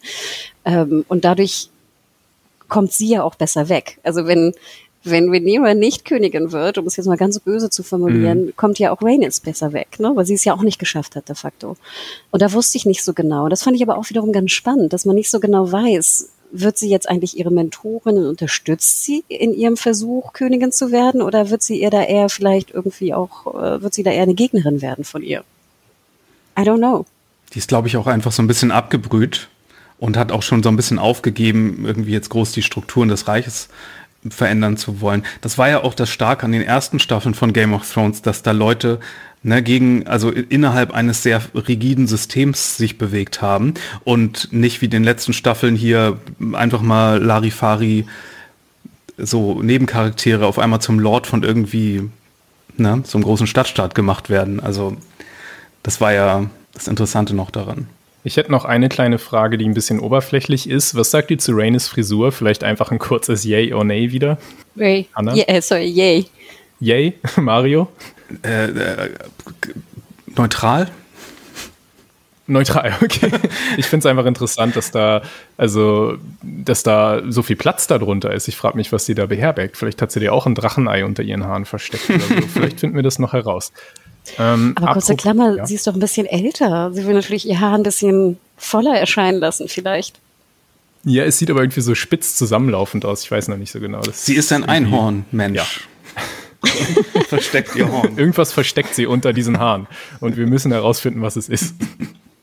Meine Oma hatte witzigerweise auch so weiße Haare und auch in so einer Hochsteckfrisur. Deswegen glaube ich, erinnert mich das so ein bisschen an sie. Was Keine hat sie Ahnung. denn versteckt? Ja, nichts, deswegen einfach nur, ich glaube, ihr Alter, in Anführungsstrichen. Ich weiß, ich habe so ein Ding auch immer, Männer, die Hüte tragen, da denke ich mir auch immer, was verbergt ihr da drunter? Also ich, ich, ich will das Geheimnis immer lüften, wie dem auch sei.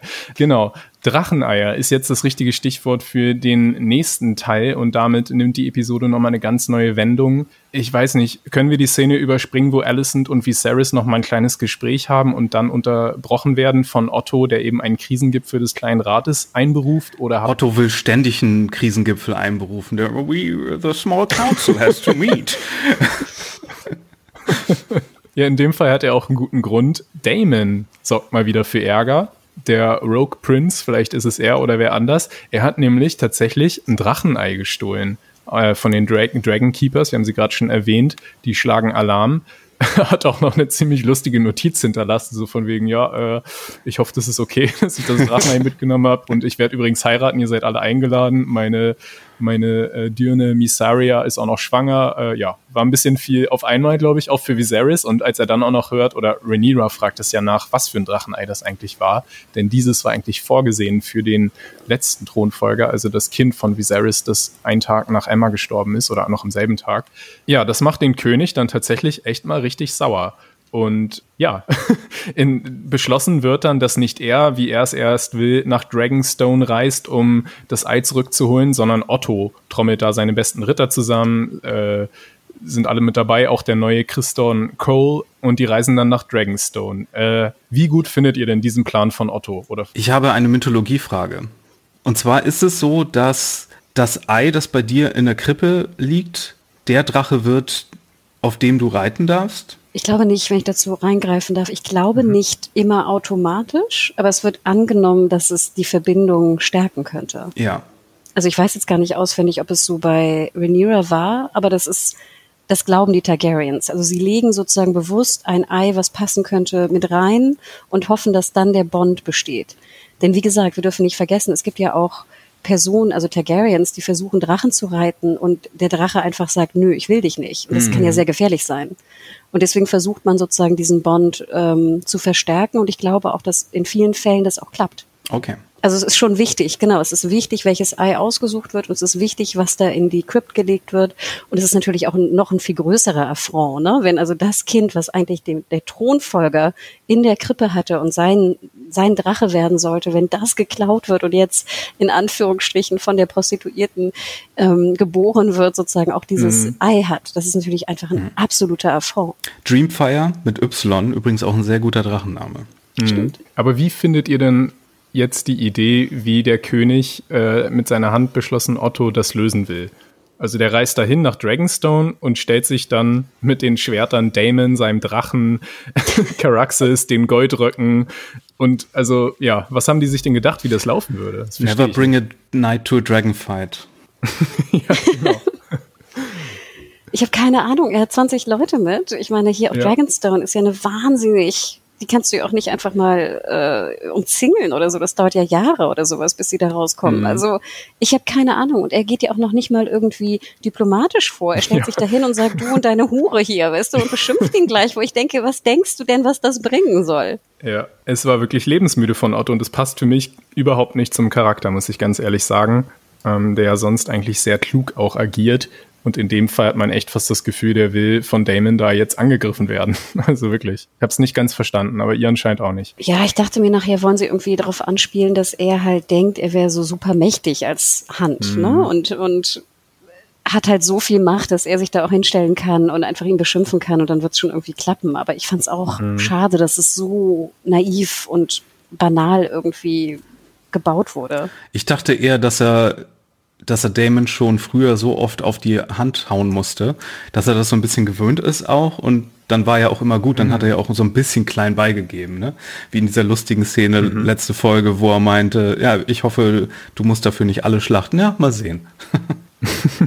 ja, es kann natürlich sein, dass da auch vieles ist in der Beziehung zwischen Damon und Otto, ähm, was man da noch mit dazu denken muss. Aber für mich hat die Szene dadurch leider nicht ganz so gut funktioniert. Es ist ja auch alles nur konstruiert für den großen, coolen Drachenmoment. Rhaenyra reitet mit Cyrex gegen den ausdrücklichen Wunsch ihres Vaters ein und rettet den Tag. Und ja, also hat das denn dann wenigstens für euch funktioniert, Mario? Am meisten funktioniert hat für mich in der Szene Matt Smith, der einfach ein, ein, ein herrlicher Bastard ist.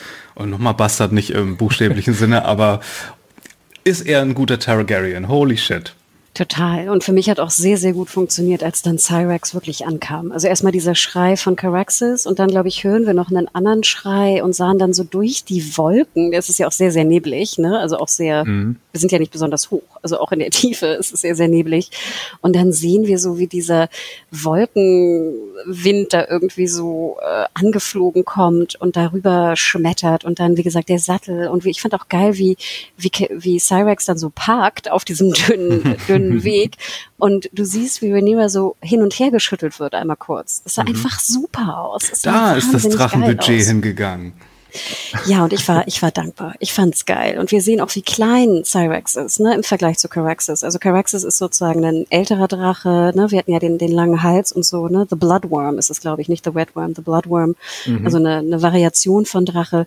Äh, aber wir sehen einfach auch, wie, wie klein Cyrex ist de facto, ne, weil er, äh, sie, sorry, sie, sie ist ja so alt wie Rhaenyra, die ja eigentlich jünger ist. Mhm. Toll. Ich war hin und weg. Und okay, ja. mehr brauchte ich auch gar nicht. Ich musste dann nicht irgendwie mich wundern über, über Otto Hightowers komische ähm, Bauchrüstung, weißt du, warum man eine Rüstung nur im Bauch hat, wie so ein, wie so ein Kummerbund, keine Ahnung. Ähm, warum auf einmal Dragonstone doch ein Stück weit anders aussah ja, als, stimmt, als später. Vor allem der Weg auch, mhm. ne, der sehr viel breiter gemacht wurde, damit da auch irgendwie drei, mhm. vier Soldaten auch stehen können. Aber damit konnte ich, mit allem konnte ich leben, weil ich einfach so, so dankbar war für die Drachen, Matt Smith und dann diesen, diesen Showdown. Also für mich hat am besten an der Szene das Tete-a-Tete zwischen Damon und Kristen funktioniert, so ein bisschen ihren, ihren, ja, so ein paar äh, gemeine Sprüche austauschen. Das fand ich ganz cool. Da fand ich, wie Mario schon sagte, auch Matt Smith ganz grandios. Ich habe irgendwo auch diesen lustigen Kommentar gesehen. Matt Smith ist zwar ein echter Mensch, aber irgendwie trifft auf ihn trotzdem das Uncanny Valley äh, zu. Also, dass, dass er einfach irgendwie so einen besonderen Ausdruck hat, dass er irgendwie immer nicht so ganz echt aussieht, sondern als ob er auch irgendwie computeranimiert wäre. äh, ich habe tatsächlich auch bei den Dracheneffekten einmal in der Nahaufnahme von Rhaenyra, wo sie so drauf sitzt, hatte ich irgendwie das Gefühl, das war jetzt nicht ganz super vom Aussehen, aber ich habe ja in der ersten Folge schon mal gesagt, dass ich sehr schlecht darin bin, das einzuschätzen. Äh, wenn die Dracheneffekte für euch funktioniert haben, freue ich mich sehr. Ich kann gut sein, dass ich damit alleine dastehe.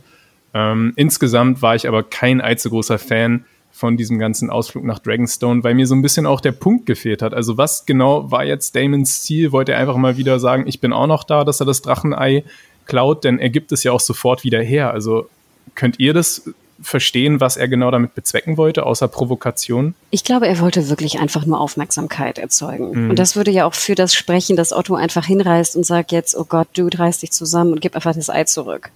Mhm. Weil er ja auch, also hier, ähm, Matt Smith ist, äh, also Damon ist ja auch ein bisschen traurig, dass Viserys nicht selber kommt. Er will, dass sein Bruder, ne, ihn, dass er selber kommt, dass er ihn wertschätzt. Ja. Und deswegen würde ich das einfach so ein bisschen als Aufmerksamkeitsgeschachere äh, irgendwie abtun. Und dafür hat es eigentlich für mich ganz gut funktioniert, weil dann Rhaenyra auch ja gut, sie, sie macht es, ne, wieder diese alte Regel, dass sie einfach angreift, aber sie, sie löst das Problem ja auch de facto, mhm. ohne Blut vergießen. Nee. Ja. Darf ich mal eine ganz äh, semi-spoilerige Frage stellen?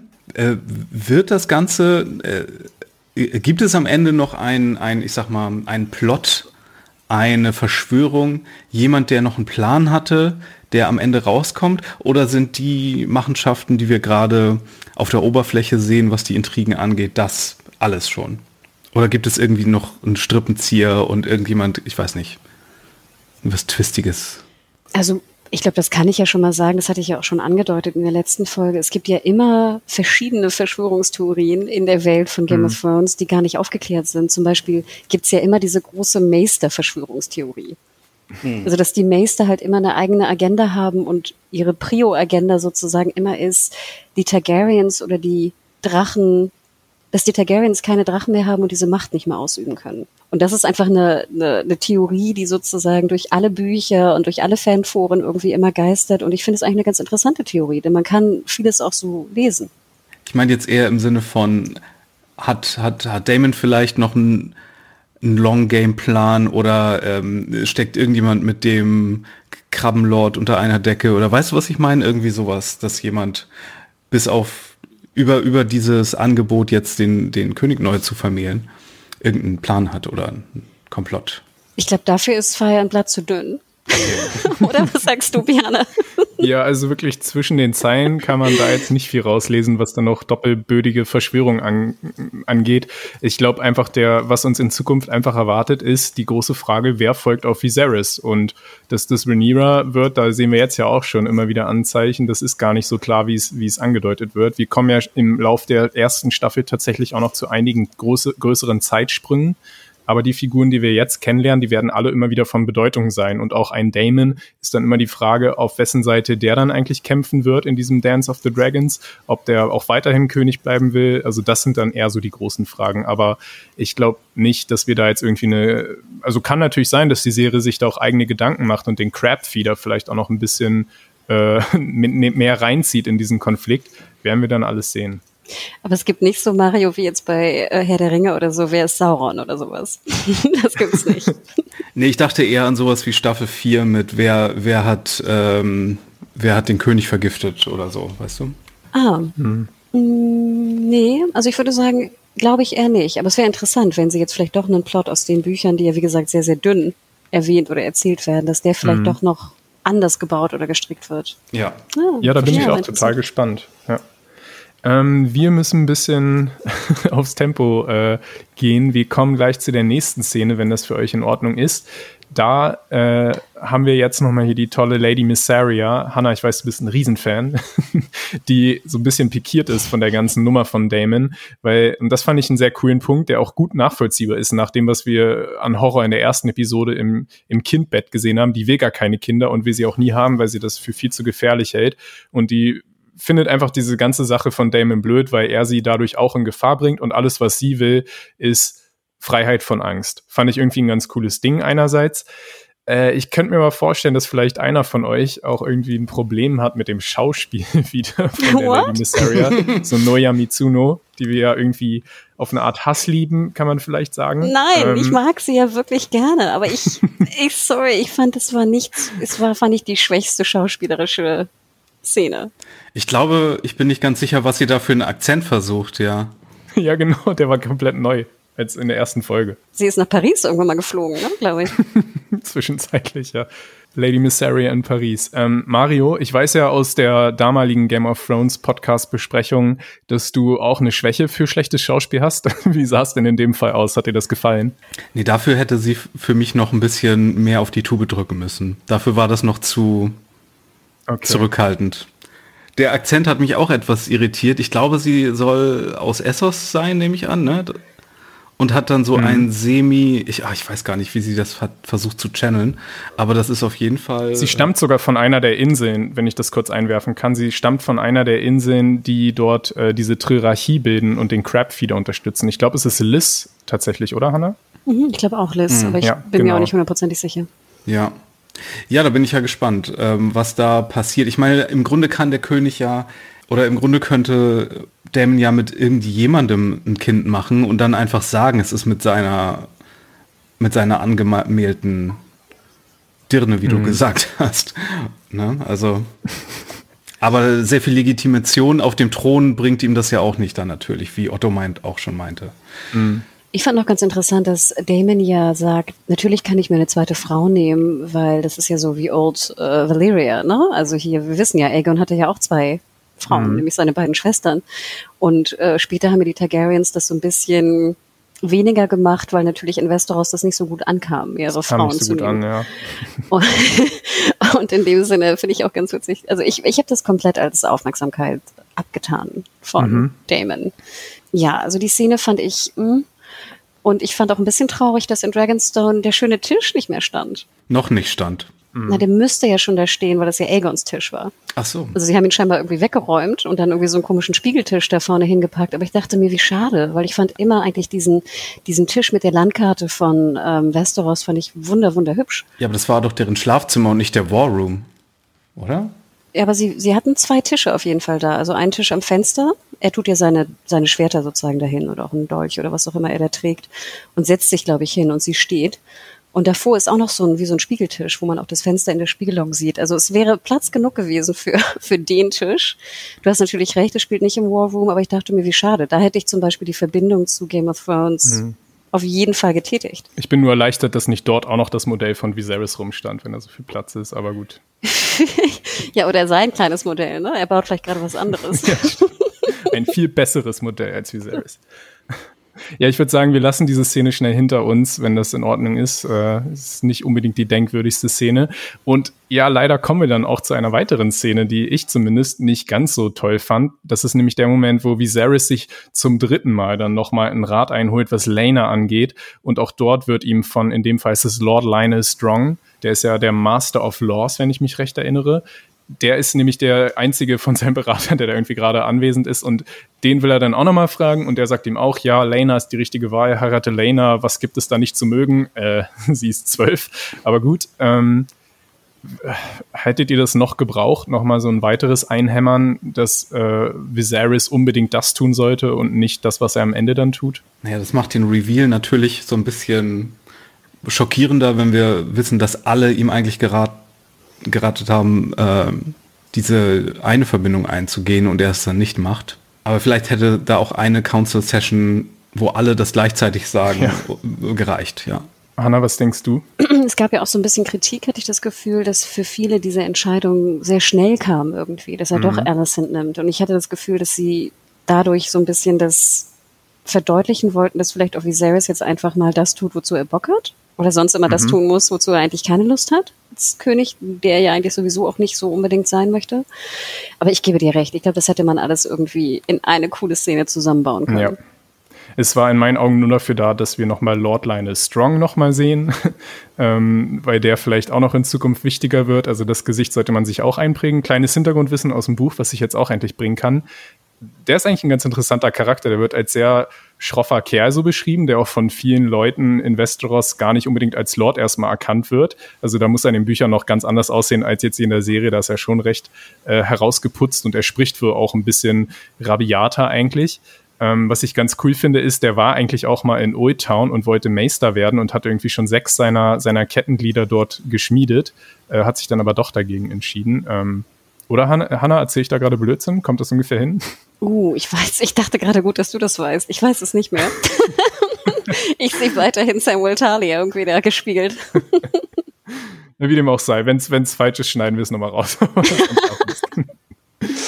jetzt gerade schon, ihr hattet, oder wir sind schon ein bisschen vorweggesprungen zu dem großen Reveal, der dann am Ende von Viserys kommt. Jetzt macht Viserys, was Viserys will. Gut, gut für ihn, vielleicht nicht so gut fürs Reich. Ähm, aber vorher kommt ja noch Rhaenyra zurück von ihrem kleinen Abstecher nach Dragonstone.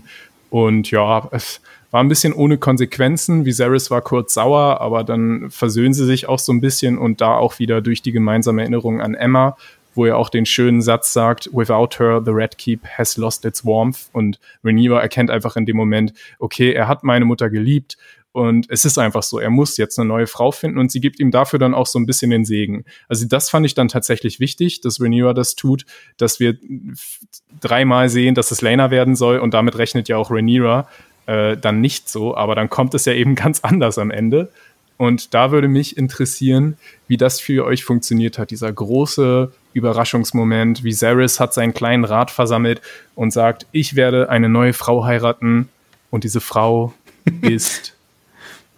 Diese Pause war so Bachelorette-mäßig, ne? Ja, ja, genau, oder so.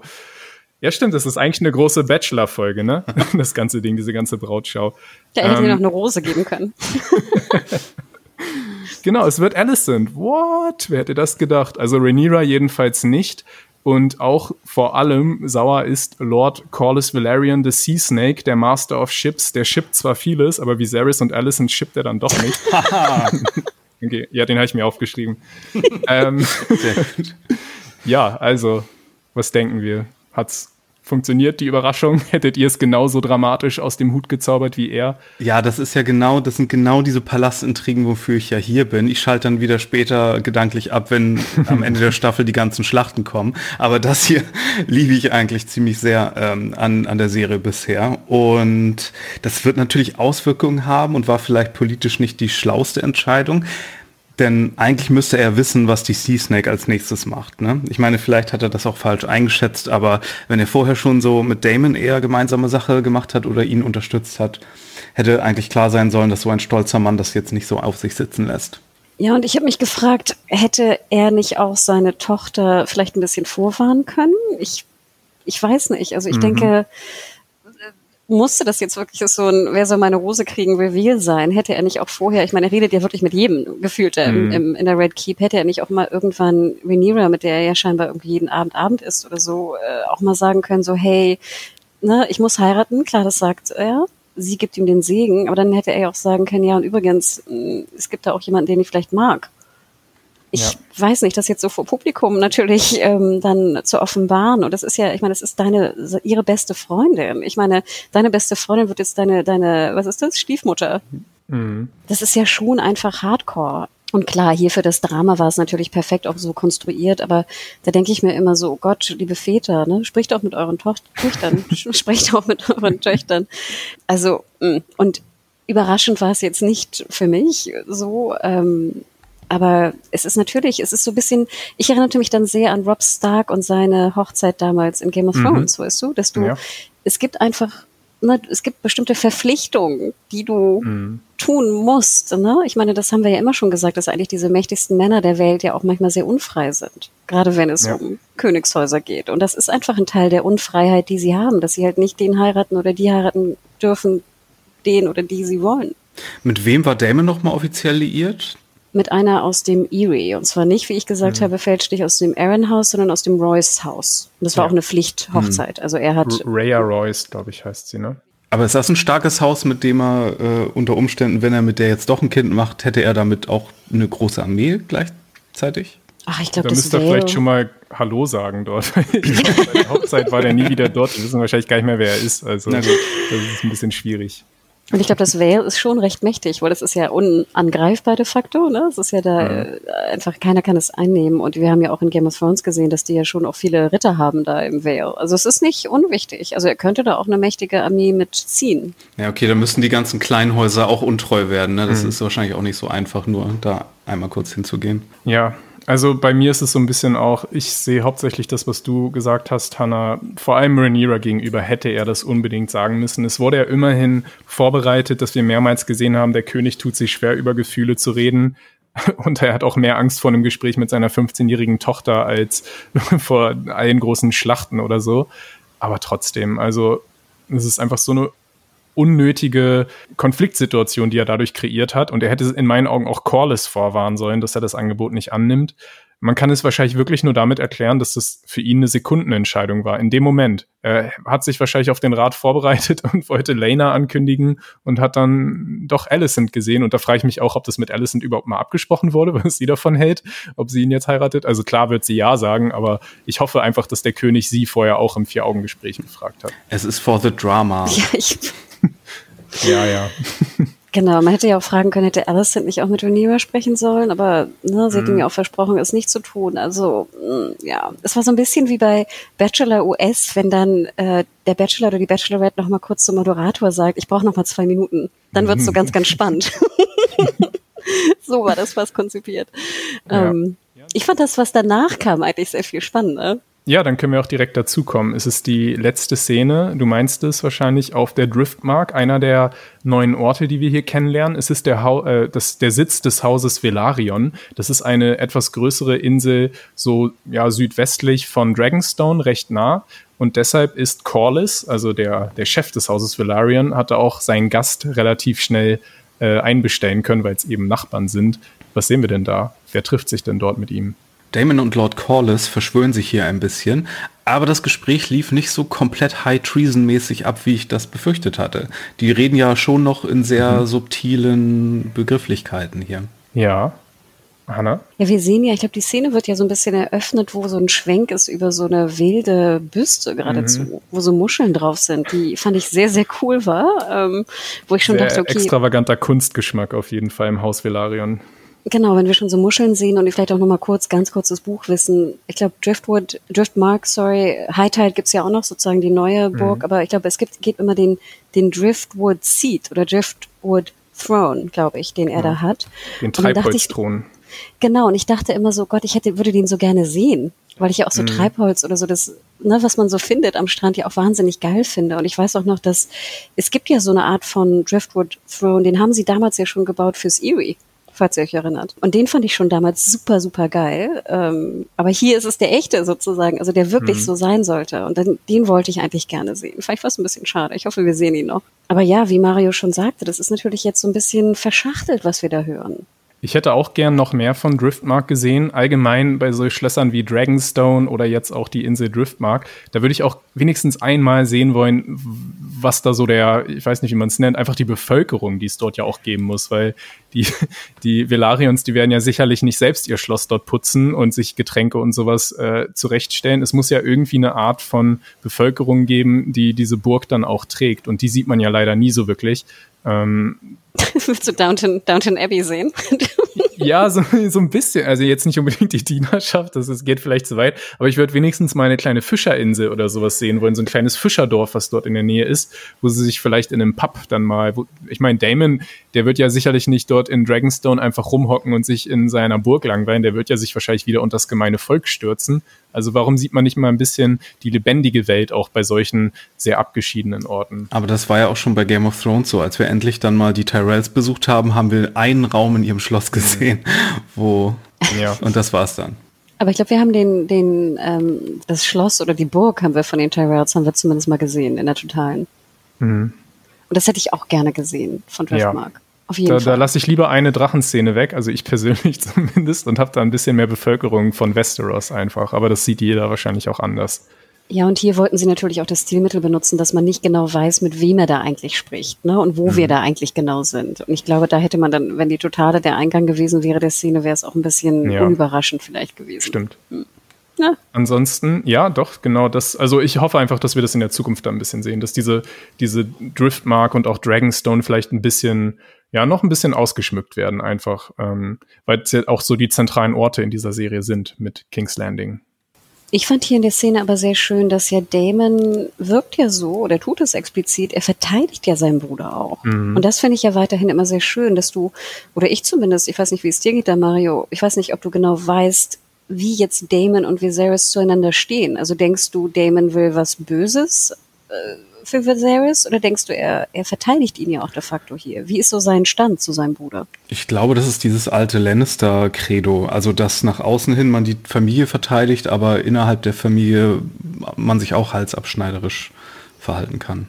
Ja, aber ich ich gebe dir recht, Hannah, ich habe da auch noch eine deutliche Loyalität von Damon herausgelesen. Und wenn deine Interpretation stimmt, dass seine ganze Drachenei-Entführung auch nur dafür da ist, die Aufmerksamkeit seines Bruders zu kriegen, dann sieht man ja schon, dass er auch noch sehr an Viserys hängt auf eine Art.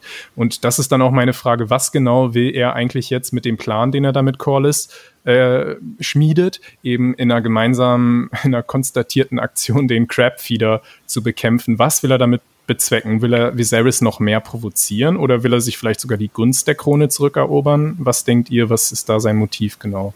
Na, als die zusammensaßen, dachte ich zuerst, die planen jetzt den König äh, zu stürzen und jemand neuen zu installieren oder irgendwie sowas. Aber so ganz, ganz so krass scheint es ja. ja erstmal nicht zu sein. Also vielleicht wollen sie sich wirklich erstmal um den Crabfeeder kümmern und dann schauen, was die Krone hinterher sagt. Weißt du, so hinterher lieber die Strafe in Kauf nehmen, als nach Erlaubnis zu fragen und Nein zu hören. Mhm. Ja, weil eigentlich ist es ja auch im Interesse des von Westeros, dass der Crabfeeder und dass die Piraten da nicht ihr Unheil treiben und dass die, dass die ähm, Handelswege offen bleiben. Also ich würde auch sagen, ich dachte zuerst so, uh, uh, uh, was planen sie da? Aber dann dachte ich mir so, okay, wenn, wenn es de facto nur um den Crabfeeder mhm. geht, ist es ja etwas, was vielleicht gar nicht so weitreichende Folgen haben könnte jetzt gegen Viserys in Anführungsstrichen. Ja, ich bin auch sehr gespannt auf diese Allianz. Allgemein auch hoffe ich einfach noch auf mehr Szenen von Corliss.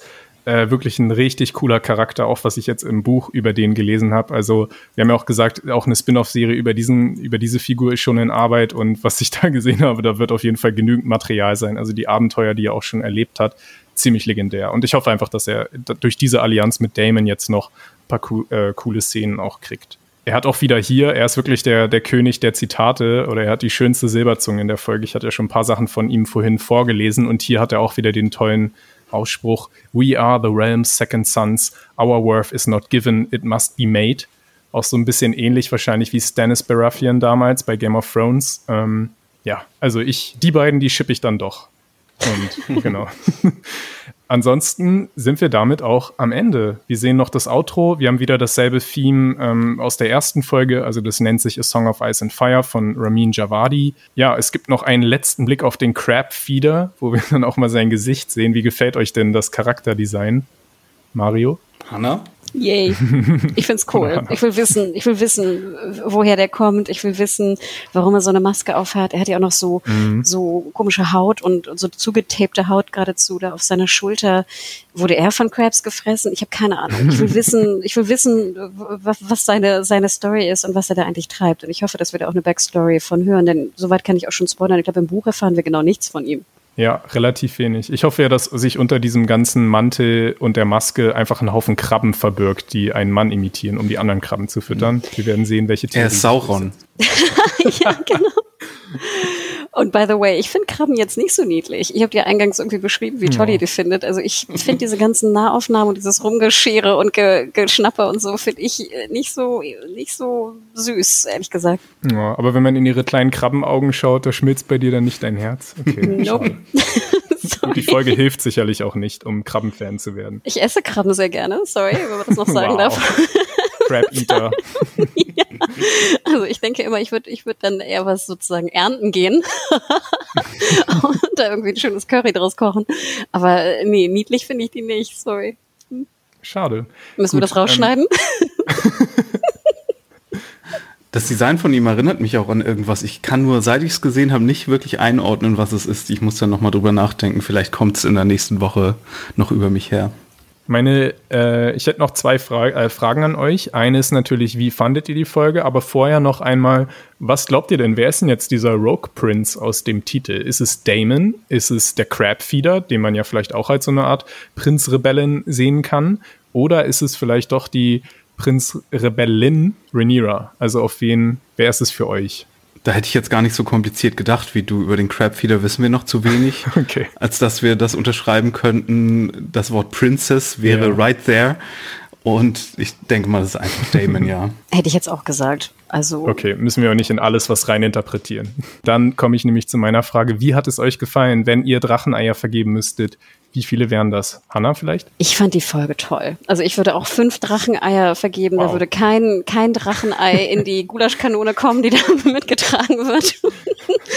nee, ich fand das eine absolut fantastische äh, Folge. Ich fand, das war Game of Thrones at its best. Klar, kleine, mhm. kleine Mängel hatte ich da. Ähm, oder Doppelungen auch in der Szene. Nein, ich, ich fand es fantastisch. Ich habe da überhaupt nichts einzuwenden und ich fand ganz interessant, da war auch irgendwo, ich glaube, ein, ein Twitter-Kommentar von Fars Stärke, ich habe den aufgeschrieben hier, mhm. ohne Sex und Gewalt, beste Folge. Und das ging mir dann auch nochmal durch den Kopf, dass ohne Game Gewalt? of Thrones... Die erste Szene, ja gut, aber ja. Ja, aber ohne, sage ich mal, so diese, diese krasse mhm. Gewalt. Ne? Also ja. klar, ich meine, die Crabfeeder, die da jetzt, äh, ja, in Anführungsstrichen, wo mhm. aber, sage ich mal, unsere Charaktere oder unsere Hauptcharaktere da jetzt keine Gewalt ausüben. In der ersten Folge hatten wir ja dieses, auch dieses Gemetzel da von der, von den Gold mhm. und sowas.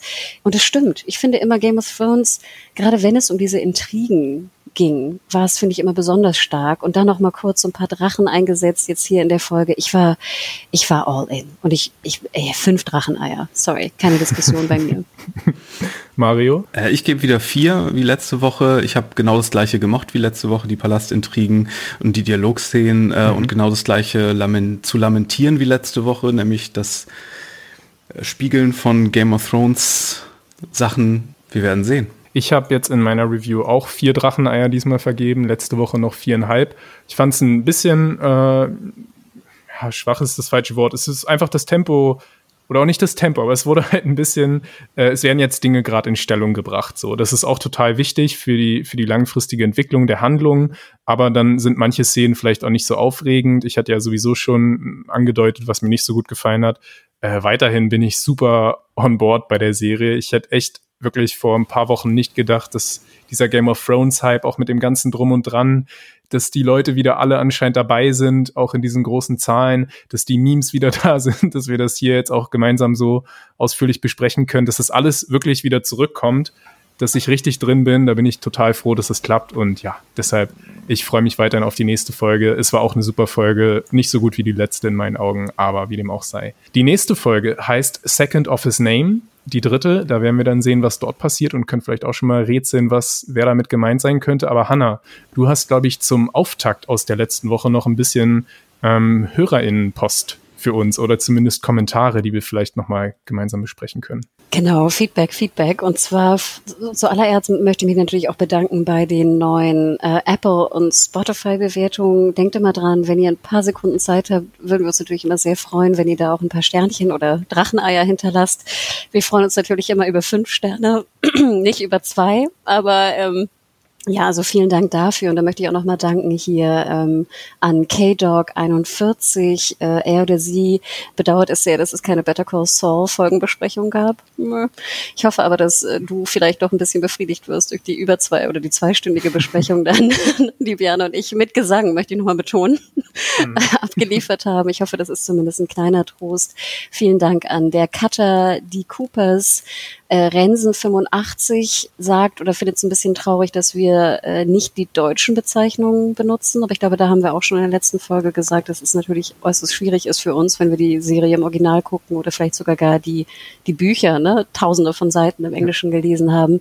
Das also ist die da, Christian Kraut-Regel, deshalb ist nicht. Ich wollte gerade sagen, also äh, zu Christian Kraut würde würd ich es vielleicht sagen, aber heißt der wirklich Christian Kraut oder heißt der Christon Kohl? Christon, Christon Kraut heißt er.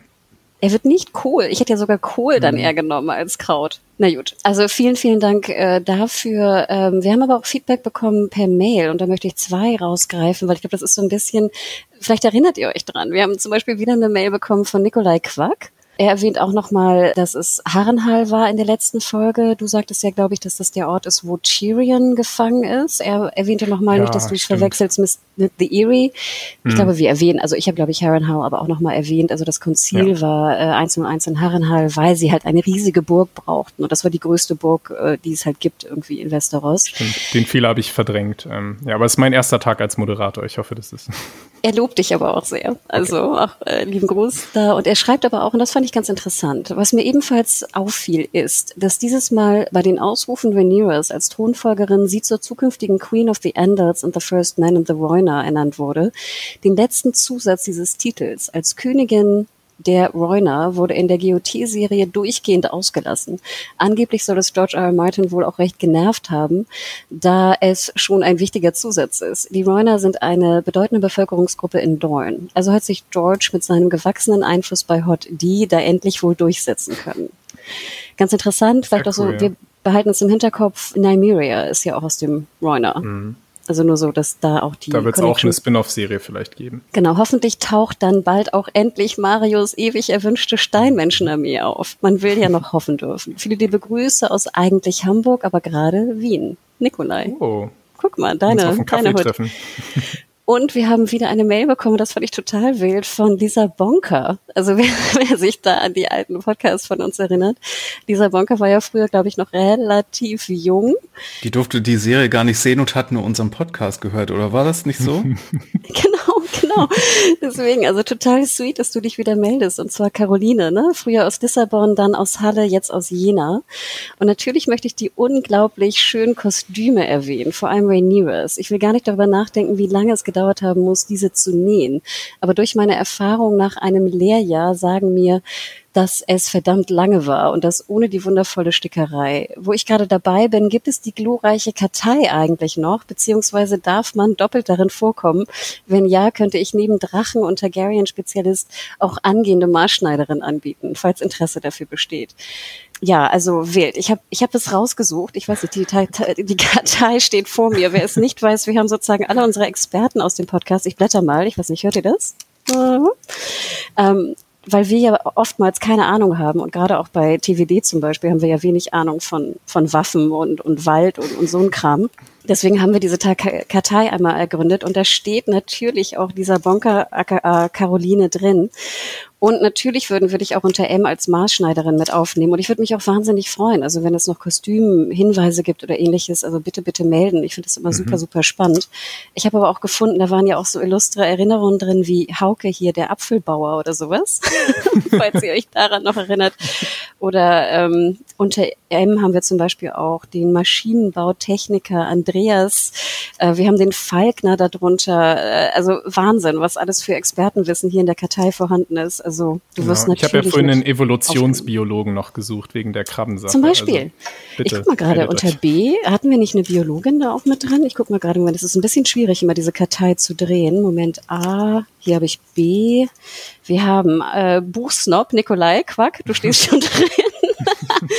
Aber wir haben noch keine Biologen oder Biologin da drin. Also das wäre eigentlich ja, auch sehr cool. Einen Chemiker haben wir auf jeden Fall. Unter C, ich guck mal gerade, der ist mir aufgefallen. Chemie auf Lehramt, Florentine. Also sehr sweet. Und vielen, vielen Dank. Also auch für die ganzen Mails, die da kamen. Super, super sweet. Auch äh, über Twitter und auch über Facebook kamen ja auch einige Kommentare, die auch sehr, sehr positiv waren, was die Pilotfolge anging. Also kommentiert gerne, bewertet uns. Wir freuen uns wahnsinnig darüber. Vielen, vielen Dank dafür. Genau, ich bedanke mich auch an dieser Stelle und ähm, es ist ja leider so, dass unsere Kommentarfunktion bei Serienjunkies aktuell noch nicht funktioniert. Deshalb, ich habe es letzte Woche vergessen zu sagen, schreibt uns dreien sehr, sehr gern bei Twitter. Dort äh, freuen wir uns auf einen Austausch mit euch, dass ihr uns dann vielleicht auch direkt erreicht. Hanna, wie findet man dich denn bei Twitter? Ich bin at Hanna Huge bei Twitter und ja, Wild, vielen Dank für die interessante Diskussion. Ich habe da ja auch schon viel darüber rausgezogen. Tu es auch gerne mhm. nächste Woche wieder. Danke dafür.